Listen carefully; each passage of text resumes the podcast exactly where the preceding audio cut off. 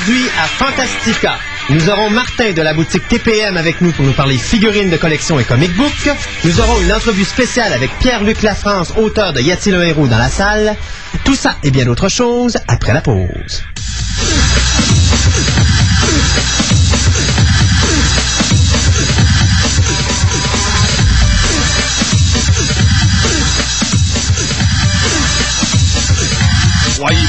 Une deuxième chance? Si oui, AutoPGS Incorporé de Beauport vous offre cette opportunité. AutoPGS Incorporé a un inventaire de véhicules d'occasion qui sera vous satisfaire et en plus vous donne droit à une deuxième chance au crédit. Pour un rapport qualité-prix pour une voiture fiable, AutoPGS Incorporé vous attend au 265 Saint-Myrial à Beauport, 661-3222 ou autopgs.com. AutoPGS Incorporé, une belle occasion pour un véhicule d'occasion.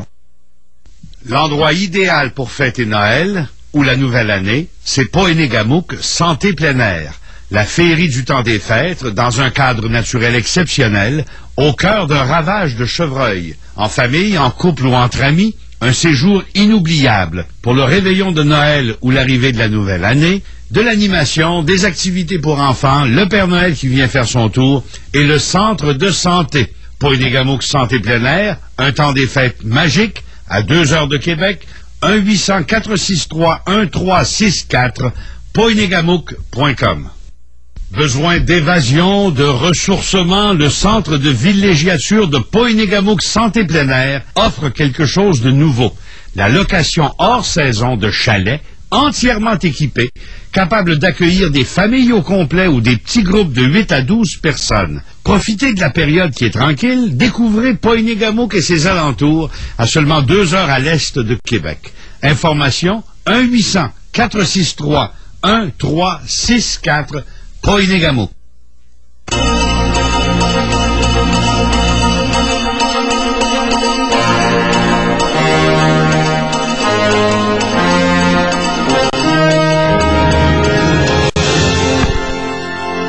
Bonjour et bienvenue à cette toute première émission de l'année 2005 de Fantastica, l'émission radio, une émission sur la science-fiction, l'horreur, le fantastique et le médiéval. Mon nom est Christophe Lassens en compagnie de mon comparse de travail, Monsieur Gaëtan Marcon. De retour. Après un mois d'absence, un gros mois de congé pour Monsieur Gaëtan. Rien de moins. Ben oui, hein, ça paraît que ça a fait du bien. Alors t'es prêt avec tes quatre bouteilles de jus en avant? Oui, oui, oui. on est prêt pour le- pour l'expérience. Ouais, on y retourne pour la deuxième année. Euh, enfin, enfin, pour la Deuxième. notre- Ben, ça veut dire notre troisième année, mais arrêtez, ce sera pas vraiment notre deuxième année. Enfin, pour l'année 2005, on va être allé comme ça, ça va être mieux comme ça. Et bien sûr, on a notre ami Martin à côté de la boutique TPM qui va nous parler euh, de beaucoup de choses aujourd'hui, mais je pense qu'il y a des petites surprises pour nous. Oui, j'ai des petites surprises euh, pour les auditeurs. Je vais passer vite sur le preview, puis je vais parler de chiffres de vente de comics. Oh, ça, ça va être intéressant parce qu'on n'entend jamais parler de On ça. n'entend donc, jamais parler. là, on va faire ça. Et bien sûr, notre ami Pierre à la console, toujours avec nous, de retour après deux semaines de vacances. Bonjour, Monsieur Pierre. Oui, salut. Comment ça va? Ça va bien, toi? En forme? Oui. Ah, il est en forme, Pierre, parce que depuis que je suis arrivé, il arrête pas de faire ses push-ups, là. C'est incroyable de le voir aller. Fait que comme vous pouvez voir, on est euh, vraiment euh, bourré d'énergie. Mais voilà, il est fait encore. On est bourré d'énergie. Donc, hey, pourquoi on commencerait pas avec les nouvelles? On va tout de suite dire que ça s'est tenu pas mal tranquille pendant les fêtes de Noël et du jour de l'an. Euh, rien de vraiment exceptionnel. Je sais pas pourquoi tout le monde devait être en vacances, probablement. Ouais, probablement. hein. Euh, Donc, on n'a pas de, de grosses choses inquiétantes. Mais ceci dit, euh, je vais vous parler de Land of the Dead avec notre ami George A. Romero qui a craqué, tout simplement craqué. Alors, notre ami George A. Romero est un homme qui, euh, à qui on doit bien sûr les Night of the Living Dead, Dawn of the Dead et Day of the Dead. On parle bien sûr des versions originales de 68, 78 et 80, euh, 85. Donc... euh, notre ami euh, Romero euh, est pas habitué de travailler au niveau professionnel et donc Land of the Dead, qui est le quatrième chapitre de sa saga des morts vivants, eh bien, euh, il doit travailler avec des producteurs et une maison de production professionnelle qui est Universal. Eh bien, euh, ça l'a... ben, enfin, disons que M. Romero n'a pas supporté la pression et donc à la dernière journée de tournage, soit à 5 heures avant de mettre la clé dans la porte, comme on dit, ben, il a décidé de péter ses plombs et de sacrer son camp du tournage. Euh, sauf qu'il faut pas s'inquiéter. Il- M. Romero est encore là. Il a pas donné sa démission. Il a juste pété ses plombs. Il a compris c'était quoi les producteurs, finalement. ben, c'est ça. Alors, il s'est chicané. J'ai que- l'impression d'être dans une autre dimension. On dirait que je suis à 15 km Dans une autre... Ouais, c'est ça. Moi aussi, j'ai comme l'impression qu'on a un petit écho. Notre technicien... C'est ça, notre technicien va regarder ça tout de suite. Peut-être les nouveaux euh, mics. Les nouveaux micros, ouais. Euh, ceci dit, donc, notre ami Romero qui travaille mais c'est pas la première fois qu'il travaille pour des grosses productions parce que, tu sais, Monkey Shines, qui avait été fait par euh, Columbia Pictures, Mhm. euh, il y avait quand même un, un gros budget, puis il y avait quand même des gros producteurs en arrière. Mais ça fait quand même longtemps que Romero a pas fait de film. Là. Euh, depuis au moins la fin des années 80, début des années 90, euh, qu'il a pas fait de grosses productions hollywoodiennes. Donc, il revient sur le plancher avec des producteurs. Donc, il a comme peut-être oublié cette espèce de, de, de technicalité, cette espèce de, de, grosse entreprise qui est Hollywood. Et donc, euh, par le fait même, bien, euh, là, il y a eu la pression. Et la pression, ben, la dernière journée, euh, ben, ça a été comme trop. Alors, cinq heures avant la fin du tournage, il a décidé de péter ses plombs, de sacrer son camp. Sauf qu'il va être de retour pour faire le montage, puis s'assurer, bien sûr, que son film va rester comme il veut que le film soit. C'est-à-dire vraiment gory. et puis, tout, ça- tout ça. Tout ça, probablement que le producteur voulait changer de quoi dans le scénario, puis lui, il était pas d'accord. Enfin, il paraît que durant toute la production, il y a eu beaucoup d'a- d'accrochages entre lui et le producteur. Mais là, il y en a eu assez. Donc, euh, cinq heures avant la fin du tournage, il a sacré son camp. Mais c'est ça, rassurez-vous, il n'y a rien d'inquiétant. Il va revenir, il va faire le montage, il va nous envoyer ça au cinéma ou probablement en vidéocassette. Et puis, on va pouvoir savourer le quatrième chapitre de la saga des morts vivants de Romero. Après ça, il va s'attaquer à Shaun of the Dead 2. Non, Shaun of the Dead 2, justement, euh, je parlais de ça avec toi hier. Euh, J'avais lu une entrevue avec euh, Nick Frost qui faisait le personnage de Ed et l'acteur qui faisait Sean, que je me rappelle jamais son nom parce qu'il est assez compliqué. Et justement, il disait que oui, il y aurait une suite, mais cette suite-là uniquement un comic book. Donc, ils sont en train de négocier avec DC Comics ou Marvel Comics, savoir quelle entreprise va accepter de sortir la suite de Shaun of the Dead, mais ça va être uniquement un comic book, c'est pas en film. Ah. Ils veulent sauter à autre chose.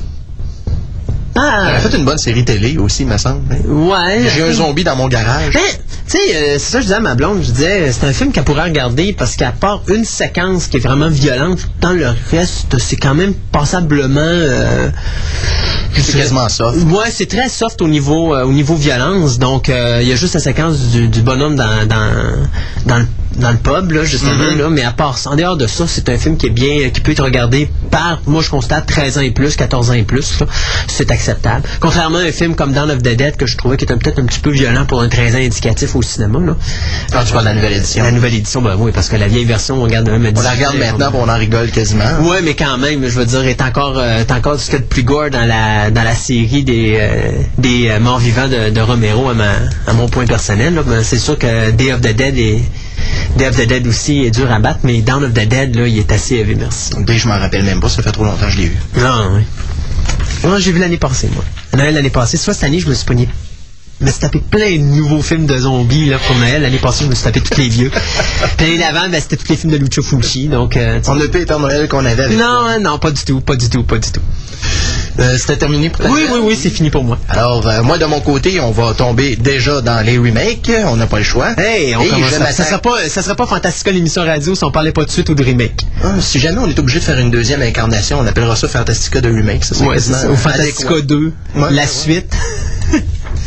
Alors, euh, justement, en tombant dans les sequels, veut, veut pas, faut tomber dans un de ceux qui s'en vient dans les prochaines années. Il faut dire que le tournage ne commence pas tout de suite, mais quand même, euh, déjà, on n'a pas le choix, faut qu'on commence à annoncer les comédiens. Alors, euh, pour, comment pourrais-je dire, appuyer Brendan Root, qui s'est fait offrir le rôle de Superman dans la nouvelle adaptation qui sera signée de Brian Singer, se sont ajoutés cette semaine Kevin Spacey, que l'on a connu pour son rôle dans... comment ça s'appelait? Euh, Usual Suspect. Usual Suspect, oui. pas, c'était c'était sa performance. Il avait joué dans K-Pax aussi. Euh, K-Pax, mais euh, le, le film American Beauty. Ça, c'est American. Beauty, ouais. Enfin, c'est un comédien. euh, Mais dans ce qui nous intéresse, nous, polyvalent. K-Pax. Ouais, ben, le seul autre aussi qu'on aurait peut-être pu y mettre, c'est voyons, le Dr. Evil dans Goldmember, au début du film. Ah ben oui, c'est vrai. Alors, euh, c'est ça. Kevin Spacey qui interprétera donc le rôle de Lex Luthor. Ça, ça risque d'être très intéressant, surtout que je- on a vu quand même euh, Kevin Spacey jouer des méchants, mais jouer un méchant de ce calibre-là, j'ai hâte de voir qu'est-ce que ça va donner. Bon, moi, je sais pas, c'est pas ceux qui vont lui raser les cheveux. Ou il va garder sa perruque? Hum, non, j'ai l'impression qu'il va se les raser. Connaissant, connaissant le comédien, surtout si c'est pour une longue période, s'il n'y a pas d'autre tournage, euh, je serais pas surpris qu'il se rase. Hmm. Euh, enfin, on va voir qu'est-ce que ça va donner. Et bien sûr, on a annoncé aussi, euh, par le, même fait, euh, la présence euh, de l'actrice Kate Bosworth dans le rôle de Lois Lane. Alors, pour ce qui est de la grosse distribution, les, plus gros noms, déjà, ça a été choisi. Quoi qu'il reste encore bien des personnages à annoncer, qu'on parle de Jorel, quoique déjà, il y a des rumeurs qui circulent là-dessus. Moi, j'ai entendu des noms cette semaine. Euh, que je ne sais pas, étant donné que c'est pas confirmé encore, on va, on va taire ces rumeurs-là pour l'instant. Mais enfin, on a toujours Kevin Spacey et Kate Bosworth et bien sûr Brandon Root qui avait été annoncé, ça doit faire à peu près déjà un mois. Alors, euh, c'est ça. Kev- euh, Kevin Spacey et Kate Bosworth, d'ailleurs, ce n'était pas leur premier film ensemble. Euh, Il y a un film qui est sorti dans la période des fêtes qui s'appelle Beyond the Sea, qui était une biographie d'un chanteur des années 50 qui s'appelait Bobby Darin, et c'est Kevin Spacey qui interprète le rôle d'ailleurs. Il chante dans ce film-là. Et, chose surprenante, il a une très bonne voix aussi. OK. Alors, Une voix de chanteur. Oui, oui, Oui, c'est assez surprenant.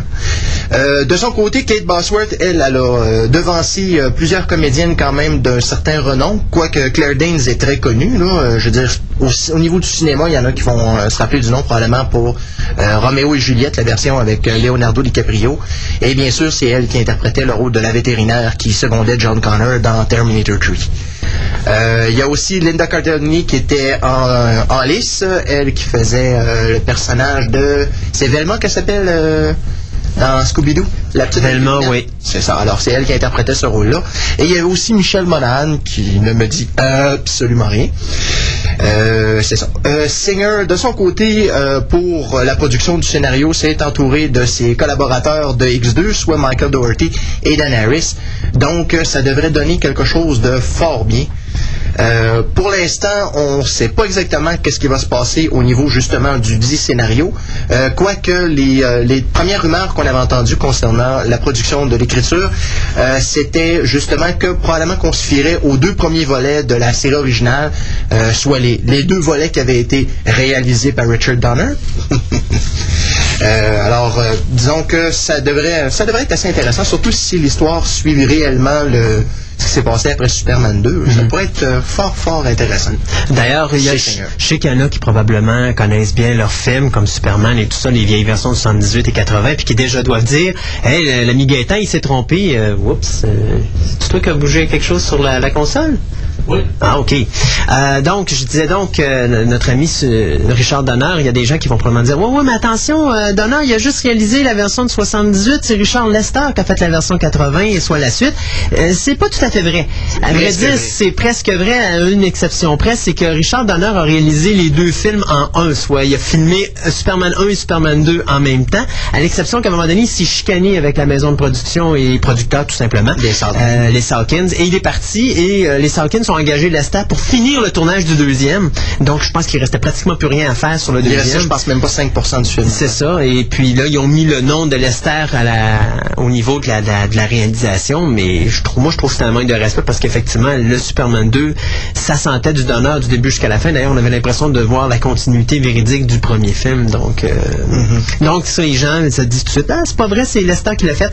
Oui, sur la cassette, sur votre boîtier, c'est bel et bien marqué Richard Lester, mais en vérité, euh, 95% du film a été fait par Donner. Donc, moi, je dis, le film est fait euh, comme toi, euh, par Richard Donner. Moi, J'aimerais bien voir cette édition-là éventuellement en DVD. Euh, Je dois avouer, là, la, la version Donner, je serais bien content de voir ça. Moi, mais je pense que de toute façon, je doute fort qu'ils vont sortir autre chose là, euh, de Superman. De toute façon, ils ont sorti le coffret maintenant. Moi, qui ressortent des Extended Edition, d'Extended Edition. Là. Bon, de toute façon, Donner commence à être euh, assez âgé aussi, fait que je suis pas sûr que ces genres de Ouais, puis sa qualité de film a descendu beaucoup si on se fait à Timelines. euh, C'est ce que je me suis fait dire. hein. c'est inquiétant. Euh, J'adore Richard Donner. C'est un des réalisateurs, je trouve, les plus intéressants à regarder au niveau de ses films. On n'a qu'à penser à Lady Hawk. On a pensé, euh, bon, tu sais, il y a une multitude de films qu'il a fait qui sont excellents. Euh, et puis là, il nous arrive avec ce film-là. Puis là, tu dis, bon, euh, tu sais, j'écoutais les making-of de Timeline. J'essayais de comprendre. Puis tu vois que le gars, il est fatigué. Tu vois que le gars, il est âgé. Tu vois que le gars, il a pas autant d'énergie sur un plateau de tournage qu'il y avait avant. Puis quand tu dis que les acteurs que tu as là, c'est les meilleurs acteurs avec lesquels tu n'as jamais travaillé de ta carrière, tu es dans le trouble parce que les acteurs de Timeline, c'est quelque chose qui sont, c'est pas bon. OK? Je l'ai même pas vu. pas vu, là? non, euh, le, le sujet m'intéresse euh, bon, plus pas- ou moins. Puis avec toutes les, les nouvelles que j'ai entendues, il m'intéresse pas vraiment. Non, c'est décevant. C'est décevant. Euh, c'est sûr que visuellement, pour les gens tripeux médiéval, c'est c'est le fun à regarder. Mais allons-y pour le, le- le sujet du film. Euh, c'est décevant. Moi, c'est pas du Richard Donner comme je connais. C'est pas du Richard Donner en forme. Il me fait penser un petit peu à John Carpenter quand il a fait Escape from LA. C'est-à-dire un John Carpenter qui était malade. Sur la pente descendante. Puis il était sa pente descendante, mais il était surtout malade. Il était très malade pendant Escape from LA. Puis quand tu regardes le film, tu le vois. C'est pas Carpenter. Il manque quelque chose. Il y a des effets spéciaux qui sont vraiment de très basse qualité là-dedans. Ce que Carpenter fait jamais habituellement dans ses films. Il fait très attention à ses effets spéciaux. Donc à penser à The Thing, qui est le plus bel exemple. Euh, tout était fait en, en animatronique. Puis tu regardes ça, tu te dis, waouh, c'est la job était complètement délirante. Euh, puis là, t'arrives avec Escape from LA où il, là, il touche pour une des premières fois l'infographie. Puis euh, mon Dieu Seigneur, c'était vraiment horrible comme, euh, comme effet spécial. Fait il me fait penser un petit peu à Carpenter quand il a fait Escape from LA, très malade. Ben moi je le vois là-dedans. Là. Donner était pas au maximum de sa forme, puis il suivait les comédiens, il avait bien du fun sur le plateau de tournage, mais je pense qu'il a simplement fait ce film-là pour ramasser le chèque de paye, puis c'est tout. C'est fort le reste, probable. là, Puis il est venu voir le Québec pour ça aussi, c'était bien le fun pour lui, mais en dehors de ça. Ouais, il est venu, euh, il est venu dealer avec les, les équipes techniques québécoises. Ouais, c'est ça. D'ailleurs, il y a une belle séquence dans un making-of où est-ce qu'il dit Damn it's cold. hey, ben, maintenant, en parlant de suite, euh, je vais continuer moi sur les suites euh, et pour vous dire que ben, pour la première fois depuis la création de Fantastica, nous allons vous dire que des suites ne se font pas. Ben oui, Freddy vs Jason 2, finalement, c'est news oubliettes, tout comme Blade. euh, on pourrait dire plutôt les, les- je dirais pas les suites de Blade, mais les euh, spin-offs de Blade qui devaient se faire. Euh, tout d'abord, eh bien, on va commencer par euh, l'histoire au départ. C'est que Freddy, euh, pas Freddy, mais le producteur euh, Toby Enrich, qui est, euh, le producteur euh, de la compagnie New Line, a décidé euh, cette année, pour des raisons qu'on ne sait pas, de bloquer euh, deux franchises qui sont Freddy vs. Jason. Alors, pour ceux qui connaissent l'histoire, vous savez que ça fait depuis la sortie du premier Jason que euh, la compagnie New Line est intéressée à en faire un deuxième. On voulait amener le personnage de Ash, on voyait un gros potentiel financier avec ça. Finalement, Sam Raimi a dit non. Raison, ben maintenant on l'a sait, c'est parce que Raimi avait un projet de faire un remake de Dawn of the, Evil Dead, pardon. Donc, euh, il voulait pas inclure son personnage de Ash là-dedans, étant donné que lui va s'en servir encore. Et aussi, on le fait, euh, on bloque également euh, la franchise de Blade. Euh, Blade 3, qui vient de sortir au cinéma avant les fêtes, n'a pas le succès que tout le monde s'attendait. Il est en train de faire un beau crash financier. Donc, euh, Face à ça, ben, le producteur a dit bon, on va arrêter ça là. De toute façon, on a fait de l'argent avec ces franchises-là. Maintenant, on va se tourner vers d'autres, euh, cieux. Pour Freddy vs Jason, ben, juste pour vous donner une idée, le premier film qui a coûté 30 millions de dollars américains, ben, il a ramassé 114,3 millions au niveau mondial. Donc, c'est beaucoup d'argent. Beaucoup d'argent aux États-Unis, mais pas beaucoup d'argent à l'extérieur, puisqu'aux États-Unis, je pense qu'il a ramassé pas loin de 80 millions, enfin 78 ou 79 millions qu'il avait fait. Euh, donc le restant est fait en- euh, sur le continent européen, donc c'est voir que la popularité est beaucoup moins forte de l'autre côté qu'ici. Mais dans le cas de Blade, ben euh, c'est le contraire. Blade Trinity, qui lui a coûté 65 millions, mais présentement il est rendu à 70,8 millions à travers le monde. Donc c'est pas beaucoup. Mais sauf qu'il faut dire qu'il est sorti un peu avant les fêtes, donc si je me trompe pas, c'est mi-décembre qu'il est sorti. Euh, donc il y a encore le temps de faire de l'argent de, de- rentrer son, euh, de remplir son, compte. Mais d'après moi, il fait pas son. euh, aux États-Unis, son box-office américain rentrera, rentrera pas dans le budget qu'il a coûté, Euh, parce qu'il fait pratiquement plus d'argent toutes les semaines. Je vais aller voir, mais la semaine dernière, il a fait combien? En fin de semaine passée, voyez-vous, il a fait juste 3 millions. Puis il est rendu à 48 millions sur le continent américain avec un budget de 65 millions. là. Ça fait que, tu sais, il reste encore pas mal de chemin à faire. Moi, d'après moi, il, est il, ramassera, il ramassera pas, plutôt, il rattrapera pas son 65 millions. Ce qui va le sauver, mais roulement d'argent qu'il va ramasser sur le continent européen. Mais même là, il n'y a pas l'impression que ça va être très fort. Euh, ça fait vraiment une grosse différence parce que Blade 1 avait ramassé 131,2 millions mondial. Puis Blade 2 avait ramassé 155 millions mondial, toujours en argent américain. Donc, c'est peut-être l'explication pourquoi la New Line a décidé de mettre la fin à ces deux franchises-là. Donc, on va se tourner vers d'autres dessus, puis on va voir qu'est-ce qu'on va sortir avec autre chose euh, pour le moment. D'un côté, moi, concernant Freddy vs. Jason, je trouve que c'est pas une mauvaise décision. Euh, c'est bien le fun, le premier film, mais euh, j'aurais mal vu d'autres confrontations. J'aime mieux qu'ils se concentrent sur peut-être d'autres, affaires, puis d'autres personnages qui peuvent être encore intéressants si c'est mieux fait que Freddy vs. Jason, parce que il aurait pu trouver quelque chose de plus intéressant que ça au niveau confrontation, pour ramener la confrontation avec les deux. Moi, l'affaire de la mère de Jason, là, je m'en serais passé volontiers. D'autant plus que si tu calcules que c'était quasiment le 18 la 18e version du scénario que tu as faite là-dessus, là, je trouve que probablement qu'il y avait des idées meilleures dans les autres versions qui auraient pu être. euh, Je m'en rappelle même pas. Puis tu vois, ça fait un, un an que je l'ai vu de Freddy vs. Jason, je me rappelle déjà plus. non. Ça m'a vraiment pas marqué. Non, c'était vraiment le conflit. Moi, je trouve que pour un, un versus, c'était un bon versus. T'avais un bon combat entre Jason et Freddy. Mhm. Sauf que Jason ne peut jamais gagner contre Freddy. T'auras beau dire ce que tu voudras. euh, je veux dire, Freddy, il y a tellement Ouais, de la, au niveau la des seule rêves. chose, la seule chose qui peut se c'est si Freddy est ramené dans le monde réel. Ben, ce qu'ils ont fait, C'est- Ah, ok, c'est ça qui c'est se ce passait. qu'ils font à la fin. Mais Ouais, quand même. Là, c'est un écho du, euh, du premier puis du sixième film de Freddy. Exact. Fait que, d'un côté, il y a une manque d'originalité, mais dans, dans le cas de- du combat Freddy versus Jason, alors qu'il était dans le rêve de, Jason, de Freddy plutôt, euh, de Jason, pardon, euh, tu te poses la question comment ça se fait que Freddy n'a pas réussi à tuer Jason. Sais, je veux dire, il n'y a pas de raison comme telle. Et moi, ce que j'ai vraiment trouvé niaiseux dans ce film-là, puis je vais être ben honnête, c'est que il ramène, Freddy ramène Jason à la vie.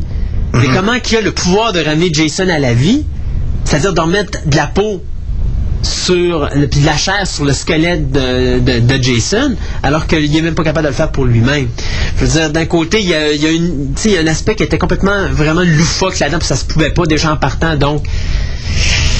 Sais, j'aurais préféré qu'il reste dans le monde des rêves tout le long, puis le fait que Jason était mort, puis qu'il se retrouvait dans, du côté à Freddy, ben ça aurait été plus crédible au niveau confrontation avec le fait que Freddy n'est pas capable de tuer Jason et Jason n'est pas capable de tuer Freddy, que de faire quelque chose où est-ce que Freddy ramène Jason à la vie, puis euh, il est ramené lui aussi à la vie par juste regarde. Fait que euh, d'un côté, je suis pas mécontent qu'il ait mis fin à ça, puis euh, de toute façon, ça va arrêter de, on va arrêter d'en parler des Freddy vs Jason 2 puis toutes les mots affaires. Moment donné, il parlait même d'amener Michael Myers dans le décor. là. De l'affaire Michael Myers contre Leatherface, ce serait drôle. Pff, ouais, mais là encore, là, je te dirais Le Michael Texas Myers. Chainsaw Halloween. Ouais, c'est ça. Yeah. Il a arrêté ouais, de Halloween, de, ouais, le Te- Texas Chainsaw. Ouais, ça serait de Halloween euh, Chainsaw Massacre. Mais de toute façon, regarde, honnêtement, j'aime bien Michael Myers, mais aucune compétition contre Leatherface. Je veux dire, un Chainsaw, il va le couper en morceaux. Encore Les bêtes sont mises sur la table, mesdames et messieurs. Yeah! OK! C'est ça. Donc, euh, oubliez Freddy vs. Jason et puis Blade. euh, qui a arrêté Blade, ben, ce qu'il voulait faire, c'était une nouvelle série avec les Night Stalkers, c'est-à-dire l'acteur Ryan Reynolds et l'actrice Jessica Biel qui ont apparu dans le troisième film de Blade, Trinity. Donc, il voulait faire un spin-off avec ces deux personnages-là. Oubliez ça, ça ne se fera pas. De toute façon, une série avec Jessica Biel, je suis pas sûr que ça a une- un gros espoir de survie. Enfin. Elle avait quand même fait une belle job dans Texas Chainsaw Massacre. Oh oui, c'est sûr, mais je veux dire, je pense pas que ce soit une actrice qui soit suffisamment forte pour faire une série avec elle. Non, je vais attendre de voir Blade Trinity avant de me de dire de quoi là-dessus.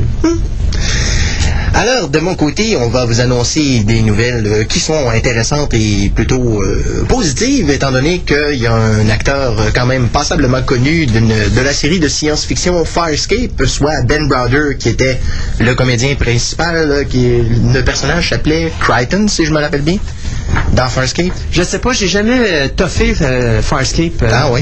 j'ai Dis-moi pas, que- dis-moi pas que t'avais de la misère avec les marionnettes aussi. J'avais de la misère avec les marionnettes. Ah, Bloody Puppets. Le nom, c'est John Crichton. John Crichton, ok. En français, Jean Creton. Alors, c'est ça. Ben Browder se joint à la distribution de Stargate SG-1 pour la neuvième saison qui va être en production à partir de ce printemps euh, et qui sera diffusée à partir de cet été, je crois, si je me rappelle bien, au- dans le coin du mois de juillet. Euh, actuellement, la huitième saison se termine le 21 janvier, étant donné qu'on va laisser de la place à la nouvelle série Battlestar Galactica qui commence justement le vendredi prochain sur euh, Sci-Fi Channel et samedi prochain sur Space, si je me rappelle bien, c'est aux alentours de 7h ou 8h. Alors, euh, pour ceux qui, euh, qui aiment beaucoup les émissions de science-fiction de cet acabit, alors euh, mettez le timer sur votre vidéo ou sur n'importe quel appareil d'enregistrement. Ça va être très intéressant. Justement, concernant l'ajout d'acteurs dans Stargate SG-1, j'avais vu une nouvelle cette semaine concernant un autre membre de Farscape qui devrait probablement faire des apparitions, soit Claudia Black qui faisait... bon, le personnage qui était le- l'intérêt féminin euh, justement de Crichton dans Farscape. C'est ça, là, j'ai un blanc, je me rappelle pas du nom. hey, hey, hey, deux semaines de vacances, là. Euh, T'es déjà fatigué? Non, c'est parce que Farscape, c'est une série que j'ai comme... Euh, Laissez aller. aussi. T'avais des problèmes avec les popettes, toi aussi? Yes. C'est drôle, t'as pas eu de problème avec les popettes d'Angel l'année passée, par exemple? Il y en a eu un épisode, puis c'était expliqué intelligemment, d'accord? On se comprend là-dessus, là.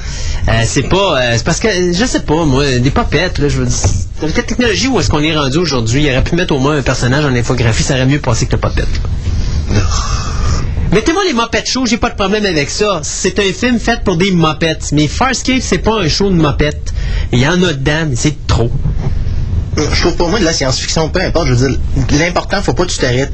Si tu t'arrêtes uniquement aux effets spéciaux, t'arrêtes. Mais t'arrêtes non, pas, c'est sûr. Mais je suis d'accord. Puis Farscape, Parle, parle- parle de Red Dwarf en, Red Dwarf en partant, si t'écoutes les deux premières saisons, puis tu fais juste au visuel, tu t'offres jamais, mais si tu réussis à passer par-dessus les deux premières saisons, à partir de la troisième, ce show-là est totalement délirant. c'est même, même affaire pour Doctor Who. Effectivement. Doctor Who, c'est C'est capoté. Je veux dire, c'est vieux, puis la technique est, euh, est assez rudimentaire. Là, je veux dire, c'est les deux premières saisons de Red Dwarf.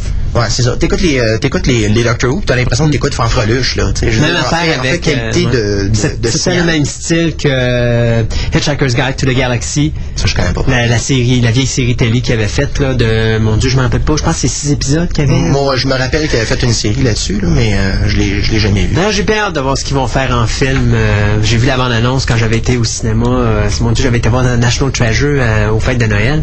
Puis ils ont mis la bande-annonce de Hitchhiker's Guide to the Galaxy. En réalité, ils ne montrent pas grand-chose. Mais j'ai bien hâte de voir qu'est-ce qu'ils vont faire avec ça. D'autant plus qu'Alan Rickman euh, a, de- a prêté sa voix pour un des personnages euh, dans le film. Fait que ouais, ça risque d'être intéressant. Ce bon vieux Rickman.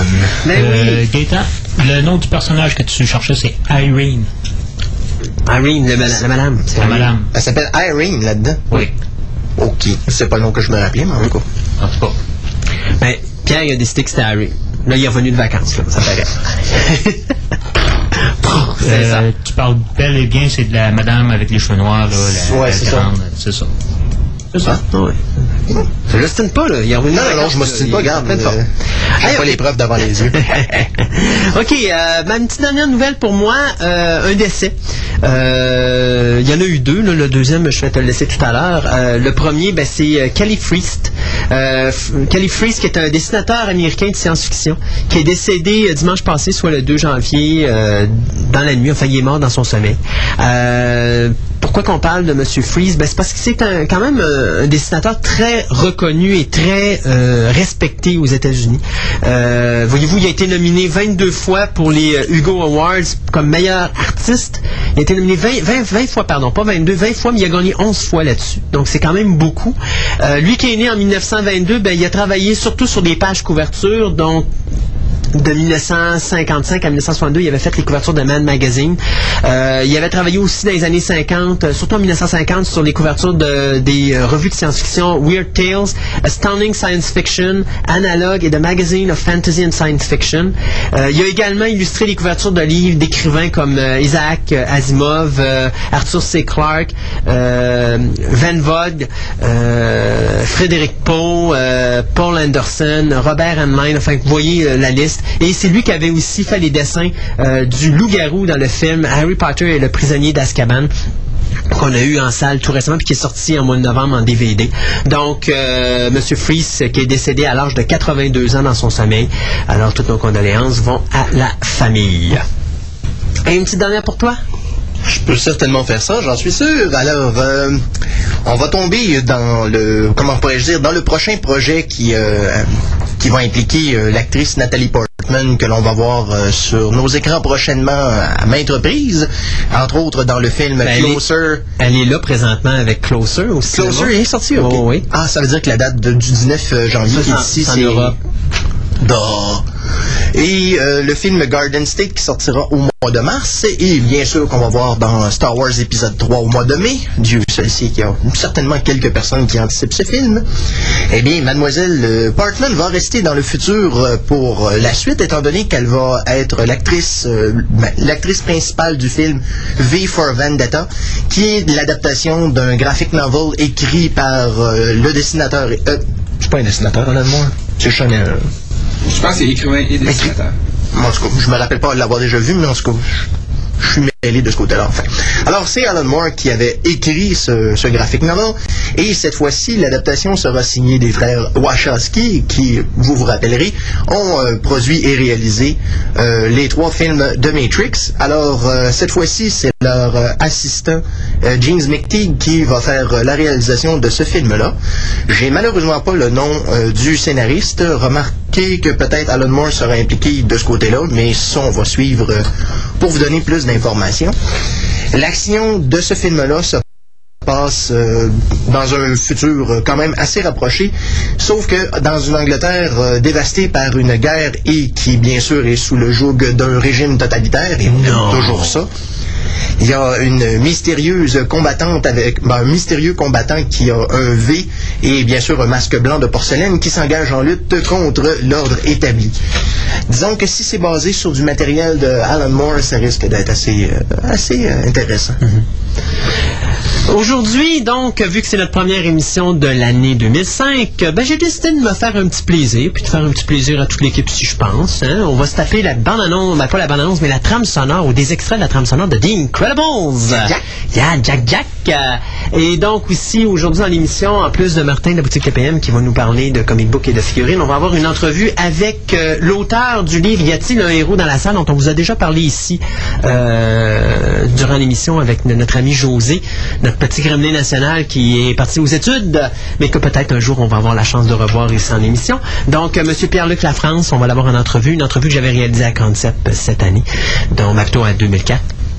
Donc tout ça, euh, en plus de notre petite table ronde, on va vous parler un petit peu du box-office de cette année, savoir qu'est-ce qui s'est passé, vers où on s'en va pour l'année 2005 au niveau cinéma. Puis d'ailleurs, ça commence en, en force parce que ça a déjà commencé avec sa fin de semaine avec White Noise qui met en vedette Michael Keaton. Et puis la semaine prochaine, on a Electra qui sort également.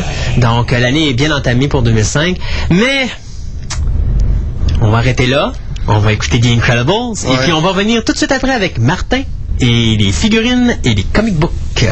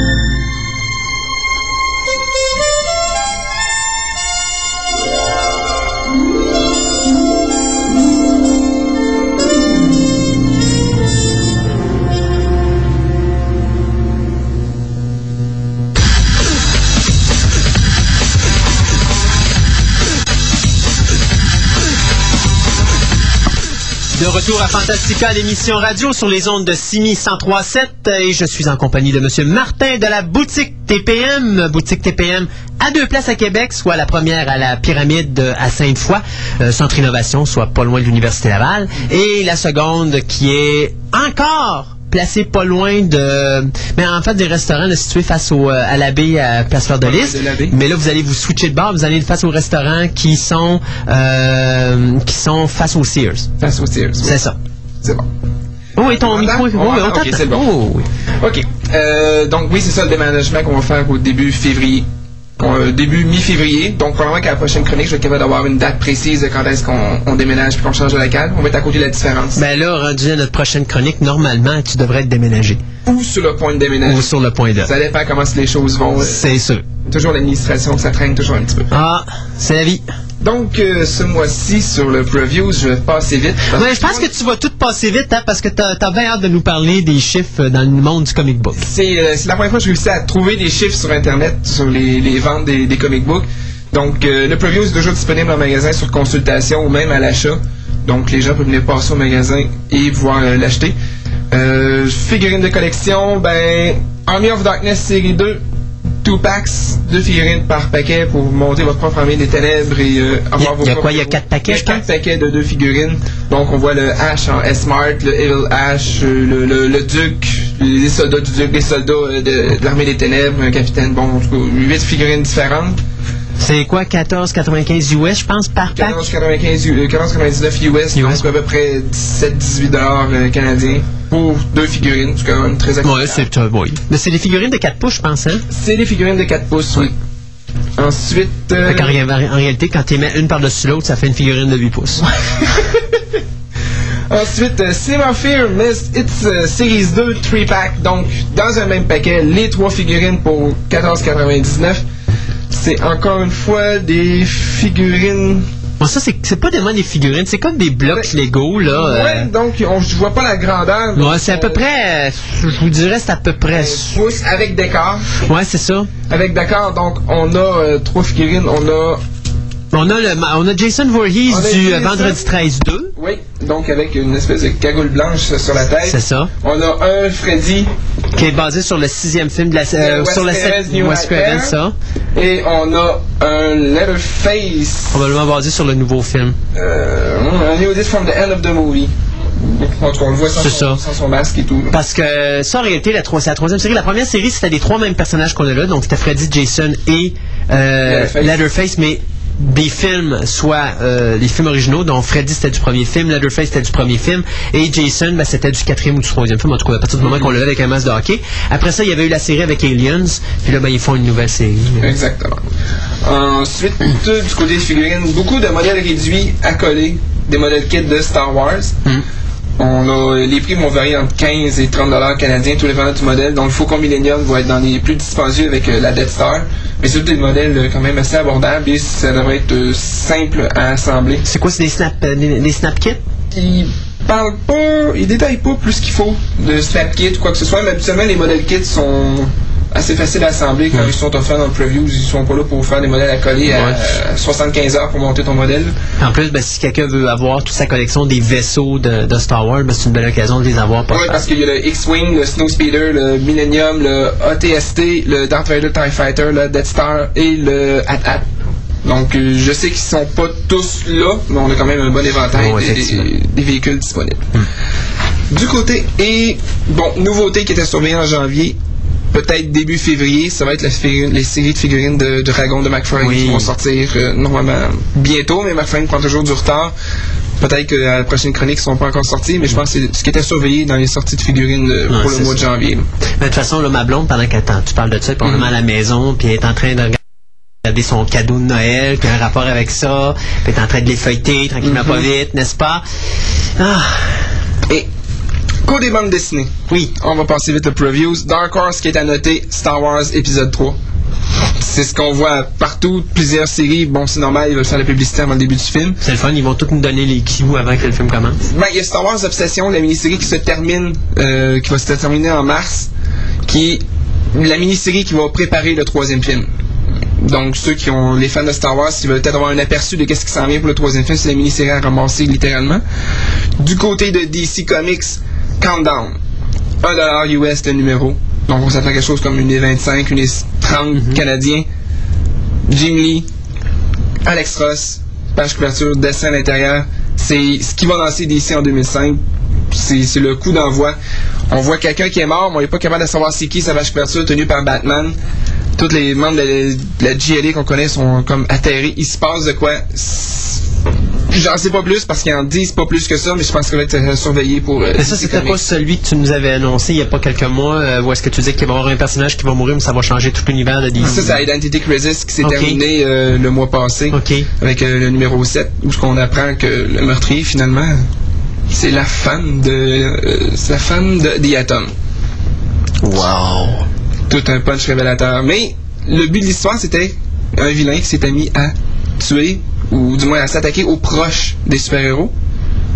Puis la raison pour laquelle elle a fait ça, c'est parce qu'elle s'ennuyait un peu de, de son ex-mari qui était divorcé. Puis elle s'est dit s'il y a quelqu'un qui est menacé, parce que son but, c'est pas de tuer quelqu'un pour commencer, mais juste de l'attaquer, mais ça a mal viré. Ben, les- les- la personne qui va s'en sortir, qui va gagner, c'est les proches. Les super-héros vont revenir plus souvent à la maison, vont plus souvent atteindre le, leurs épouses ou leurs époux euh, proches, puis bon, tout le monde va y gagner, mais ça a mal viré. Puis là, ben, on a appris aussi que une certaine équipe de la GLA à une époque faisait oublier, faisait modifier les mémoires des super-vilains pour les tranquilliser un peu. Et Batman est passé au, au bistouri lui aussi à un moment donné, puis ça, je pense qu'il s'en est rendu compte avec ce storyline-là, qu'il il a, oublié quelque chose à quelque part, puis on va voir c'est quoi les répercussions que ça va avoir à, long terme. Alors, euh, finalement, Identity Crisis, c'est un autre plaster de DC. Euh, ouais, d'une certaine façon, mais c'est peut-être mieux réussi que les autres euh, Ident- Crisis in Time ou Crisis on Infinite Earth. Là. Tout ce qui portait Crisis. Mhm. je pense que c'est peut-être celui qui, qui a bien, qui a mieux sorti puis qui s'est bien vendu aussi. Du côté d'Image Comic, peu de choses euh, à mentionner de, de base. Il y a une nouvelle qu'on n'a pas spécifiée ici, mais qui est peut-être bonne à dire là, pour les gens qui connaissent McFarlane, que notre ami McFarlane et la compagnie Image Comics se sont mis sous la protection de la faillite. Oui.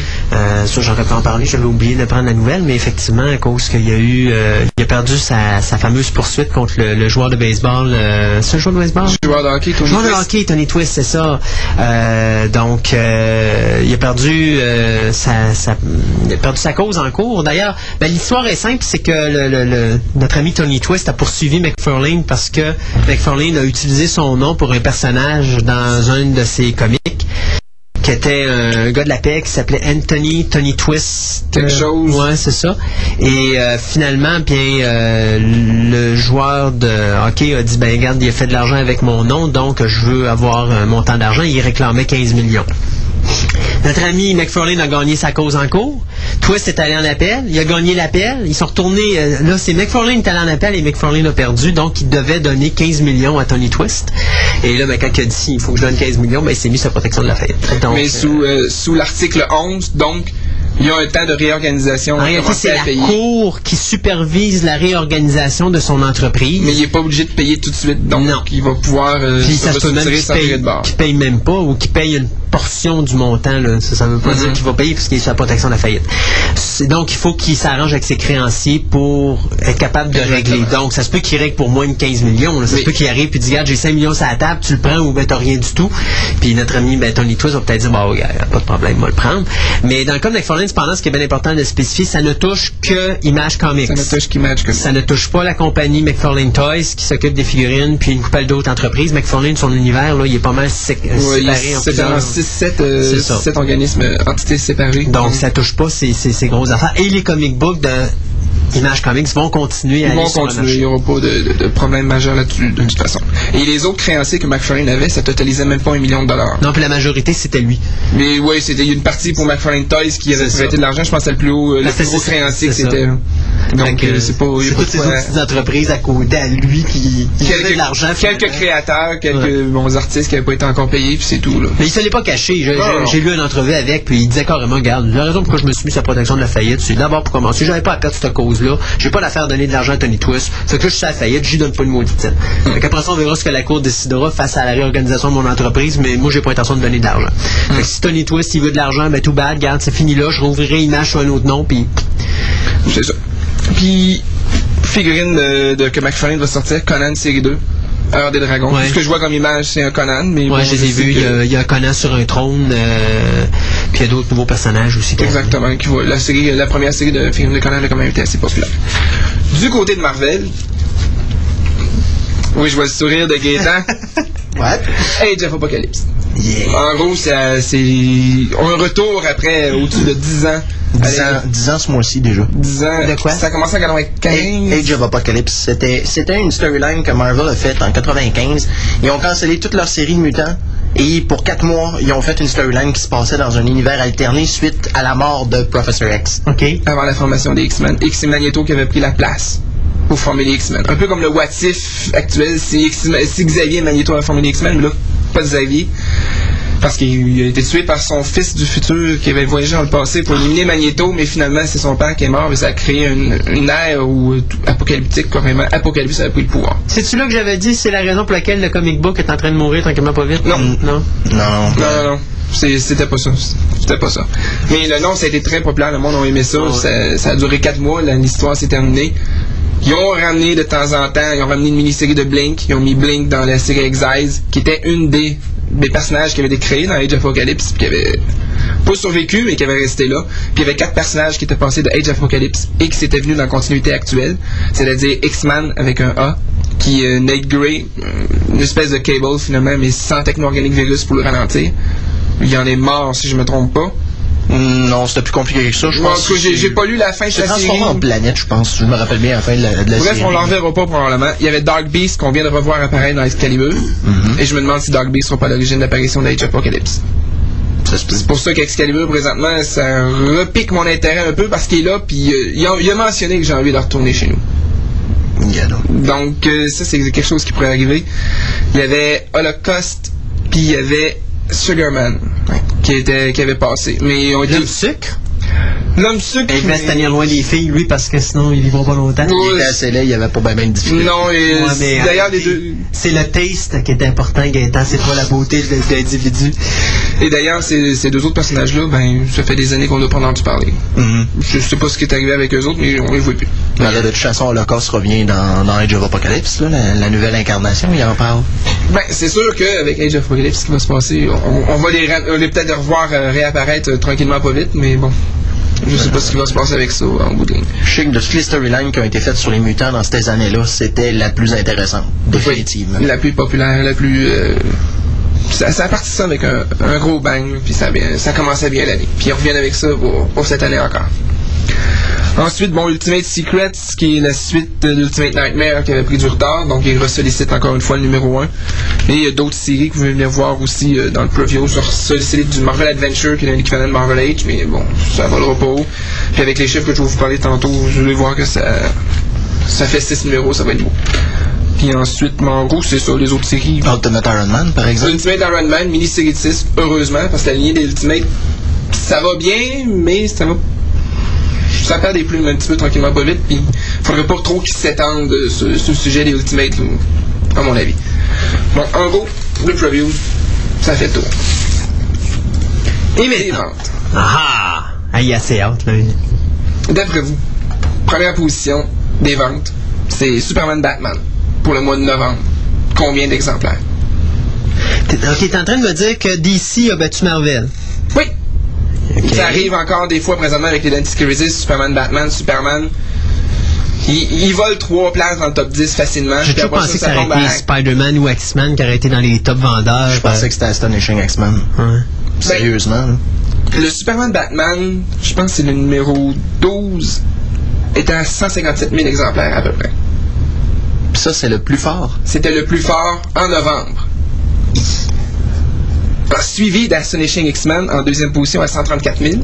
OK. Identity Crisis numéro 6 à 125 000. Plus Superman Batman 13 à 115 000. Puis en cinquième position, Superman 211 à 106 000. On parle déjà 50 000 en 5 numéros. Ça, là, vous parlez probablement des mêmes personnes Les mêmes personnes. qui ont acheté les livres. Ah, à peu près, oui. OK. Donc, c'est vraiment pas beaucoup. Si on calcule que c'est au niveau nord-américain, puis si on Euh, continue pense là, que on s'entend qu'il y a beaucoup de monde. Ouais, ouais, juste Canada et États-Unis autour de 300 millions. là. C'est vraiment pas beaucoup. Mais il y a 10 ans, euh, X-Men, quand ça a commencé, la mort de Superman, le, le- la série Spider-Man, juste Spider-Man, ça allait vendre à coups de millions. là. C'était au moins un million, là, ça a été des ventes. euh, je pense que c'est la mort de Superman qui a été vendue en- sur le coup, je pense quelque chose comme plus que la Bible, euh, quelque chose comme ça. là. ça a été phénoménal comme vente. Bon, évidemment, avec un million d'exemplaires, le, le comic n'a pas pris de valeur. Mais euh, c'est, c'est, c'est, ça frappe. Puis juste pour donner un exemple, celle qui est en centième position dans le top 100 des ventes, c'est Adam Strange numéro 3 de la mini-série à 22 000 exemplaires. C'est dans le top 100. Là. J'avais vu dans le Wizard, je me sais plus de quel numéro, où ce que il y a 10 ans, Daredevil à 40 000 exemplaires était sur le point d'être cancellé comme série. Et aujourd'hui, il fait partie du top, euh, du top 40 des ventes, quasiment à 40 000. C'est un gros vendeur, là, 40 000 exemplaires. Je comprends pas parce que tu vois, il y, a de la- il y a de la qualité comme ça fait longtemps que j'en ai pas vu Oui. dans les comics au Oui, oui, niveau des écrivains, au niveau des dessinateurs, puis les ventes sont en, en chute. Ils sont en chute depuis un an. J'ai j'ai pu voir euh, sur le site internet que j'ai trouvé les chiffres d'il y a un an. Puis la plupart des séries perdent. Perdent 3-4% par mois. Donc, si tu Hulk, euh, le film qui a causé la, la chute des comics. Je sais pas. Mais moi, de toute façon, tantôt, j'y parlais parce que j'en regardais, euh, tu sais, j'ai acheté mes Essentials de Dracula. Et j'avais acheté, ben, j'ai acheté deux séries de, de, de, de comics tout récemment, là. Et euh, je prends juste un exemple, la série de, du personnage Snake Plissken. de Escape from New York, ben, la quantité de dialogues et d'histoires que j'ai dans mes quatre numéros ensemble, OK, égale pas la quantité de textes et de dialogues que j'ai dans mon numéro 1 de The Tomb of Dracula de l'époque. Et c'est ce que j'ai disais. Je disais, je trouve qu'il y a plus d'histoires dans les anciens comic books, plus de dialogue, une histoire qui est plus étoffée, c'est un petit peu plus complexe que dans les, dans les comic books d'aujourd'hui. Aujourd'hui, t'as pratiquement pas de texte, t'as pratiquement rien, c'est surtout du visuel. Il y a beaucoup, beaucoup de visuels. Et donc, c'est peut-être là un manque de. de, de, tu sais, moi, j'achète un comic book, je me dis, je veux du contenu, mais simple, il n'y a rien, il n'y a pas de contenu. Ça fait deux séries que j'achète, ça fait deux séries que je, passe, je suis passablement déçu. D'ailleurs, la, la, la première, c'était euh, Snake Plissken qui a failli pas, avoir, euh, pas, pas se compléter. Pas se compléter. Puis la deuxième série, mais tu vois, on parlait de 24 numéros de ce que tu m'avais annoncé, puis là, il vient d'annoncer il- ça devient une mini-série de 4 numéros. ça va tomber une mini-série de 4 numéros. Parce que Blade n'a pas pogné. Non, ben non, j'espère, mais c'est tout mon Dracula. Tu vas voir Dracula, tu t'en fous de Blade. Oui, c'est Blade du début à la fin, puis peut-être qu'on va voir Dracula dans le quatrième numéro. Ben c'est ça, tu l'as même pas vu dans les trois premiers. Fait que tu sais, c'est ça, je me dis d'un côté, quand tu regardes ça, t'es déçu continuellement.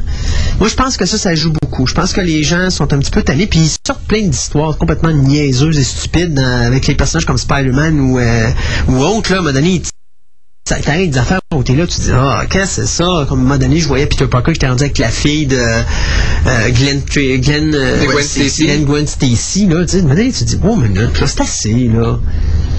Mais pas- le, le gros problème que je vois dans la bande dessinée, c'est un peu ce que tu faisais référence, c'est que on va suivre une série pendant un an, un an et demi, puis ça va peut être résumé en deux numéros. Ben oui.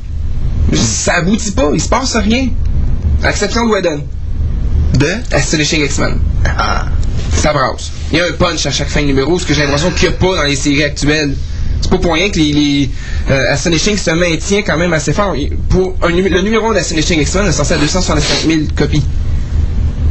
Ça, c'est un chiffre encourageant pour dire, bon, il s'est passé de quoi? Puis ça a baissé tranquillement pas vite. à- ça tourne autour de 134 000 pour les numéros 2 à 6. Sauf le retour de Colossus qui est monté à 148 000. Mais puis pourtant, le 148 000, c'est quand même. Selon le marché, c'est beaucoup. Mhm. Mais c'est pas un gros chiffre. Selon le marché actuel. Selon le marché ça. actuel. Ensuite, euh, d'autres titres de DC, Superman. Superman avec Jim Lee. Ça a monté à 231 000 copies. Mhm. Et rendu au 211, on dit à 106 000. Ça baisse à chaque mois. L'histoire n'accroche pas. Euh, Azarello, c'est pas un écrivain de super-héros, c'est un écrivain de Vertigo. Mhm. Donc les gens, en fait, ben, on, il se passe rien dans l'histoire de Superman. Il se passe rien. Il y a, il y a quoi Il y a 8 numéros de sortie, puis. Ben, ok, il y a du monde qui ont disparu, puis enquêté, puis il parle à son prêtre, puis il se confie, puis c'est tout. Il se Ah, passe rien. Super- Superman a découvert la religion.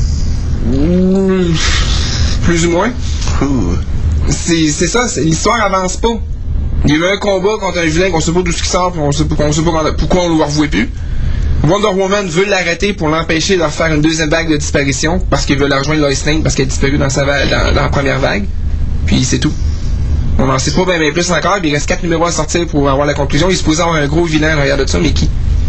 Pourquoi avec Batman ça a marché avec euh, son histoire de, de Jamie Lee? C'est qu'on voyait tous les vilains à chaque numéro. Mais C'était qui l'écri- C'est l'écrivain? C'était Jeff Loeb qui a écrit à ce moment-là. Mais je pense qu'il se tourne- C'est la qu'il là. se tourne de plus en plus vers des, des grands écrivains de cinéma puis de TV parce que les autres, il n'y a pas. euh, Ouais, il essaie de créer un renouveau, mais tu vois que c'est pas, c'est pas à la hauteur non plus. Ensuite, Mais, euh, sinon, les, les séries qui vont bien pour Marvel ou DC autant, c'est des séries qui sont dans le 40 et 60 000 copies. OK. Ça, c'est des séries qui sont dans le top 100. Dans le cas d'ici, moi, j'irais jusqu'à dire que c'est bon pour eux, mais dans le cas de Marvel, c'est catastrophique. Parce que Marvel, c'est quand même la grosse entreprise, malgré que Marvel, il s'en fout, parce que là, présentement, il fait son argent avec les films. Oui, mais euh, en novembre, DC a sorti plus de titres que de Marvel. Même si ça n'a pas l'air de ça à première vue. DC a sorti 74 titres, Marvel a sorti 71. OK. Mais DC, il faut compter Wildstorm, faut compter ABC, faut compter CMX Manga, faut compter une menu d'associés. Bon, faut compter toutes ces affaires-là pour arriver à 74, mais Marvel essaye d'inonder le marché avec du Marvel Age, du, du- des affaires qui, des affaires à 8, 10 000 exemplaires, 12 000 exemplaires. là. Ils vont tous être cancellés. Surabondance de titres de mutants aussi, puis... euh, Surabondance du titre de mutant. Spectacular Spider-Man ne devrait pas dépasser le numéro 27. Pourtant, ça roule à 50 000 exemplaires. Mais ils ont dit c'est un titre qui n'a pas raison d'être pour Spider-Man. Ils vont l'arrêter. Ils vont lancer un nouveau titre de Spider-Man quelque part en 2005, mais bon, j'en sais pas plus que ça. D'ailleurs, Marvel coupe beaucoup de titres euh, présentement. Puis euh, des chiffres très décevants pour Gambit, Rogue, Nightcrawler qui ont commencé à 40 000 puis qui sont déjà rendus dans les 28 000, 29 000 exemplaires après Ouais, mais 3-4 c'est- numéros. Là. Ouais, mais c'est pas, des- c'est pas des titres qui méritent des séries régulières, c'est des titres qui méritent des mini-séries, puis ça s'arrête là. C'est-à-dire, C'est Wolverine, c'était un personnage, c'était un icône, là. Je veux dire, c'est normal Ouais. qu'il Il tient, il régulière. tient bien la route aussi, Wolverine. là. Il tourne aux alentours de 67 000 exemplaires. Mhm. Puis avec l'arrivée de Mark Miller, il est monté à 80 000. Ok. Donc, c'est quand même c'est quand même bien. Là. Je veux dire, c'est 67 000 par rapport à tous les autres. On est 30-40 000. Il fait dans le top 20 Mhm. facilement. Euh, du côté de DC, ce qui reste euh, Batman, qui a perdu euh, 30 000 depuis la, la, la- 30 000, euh, ils sont, ils sont déjà à 65 000, ils ont commencé à 95 000 ou 621 il y a un an à peu près, pendant le temps de Lee et Jeff. C'est Puis ils ont perdu 30 000 depuis ce temps-là. Là. Ok, ils ont perdu 30 Ils ont perdu 30 000, ils ont perdu beaucoup de lecteurs. Mais bon.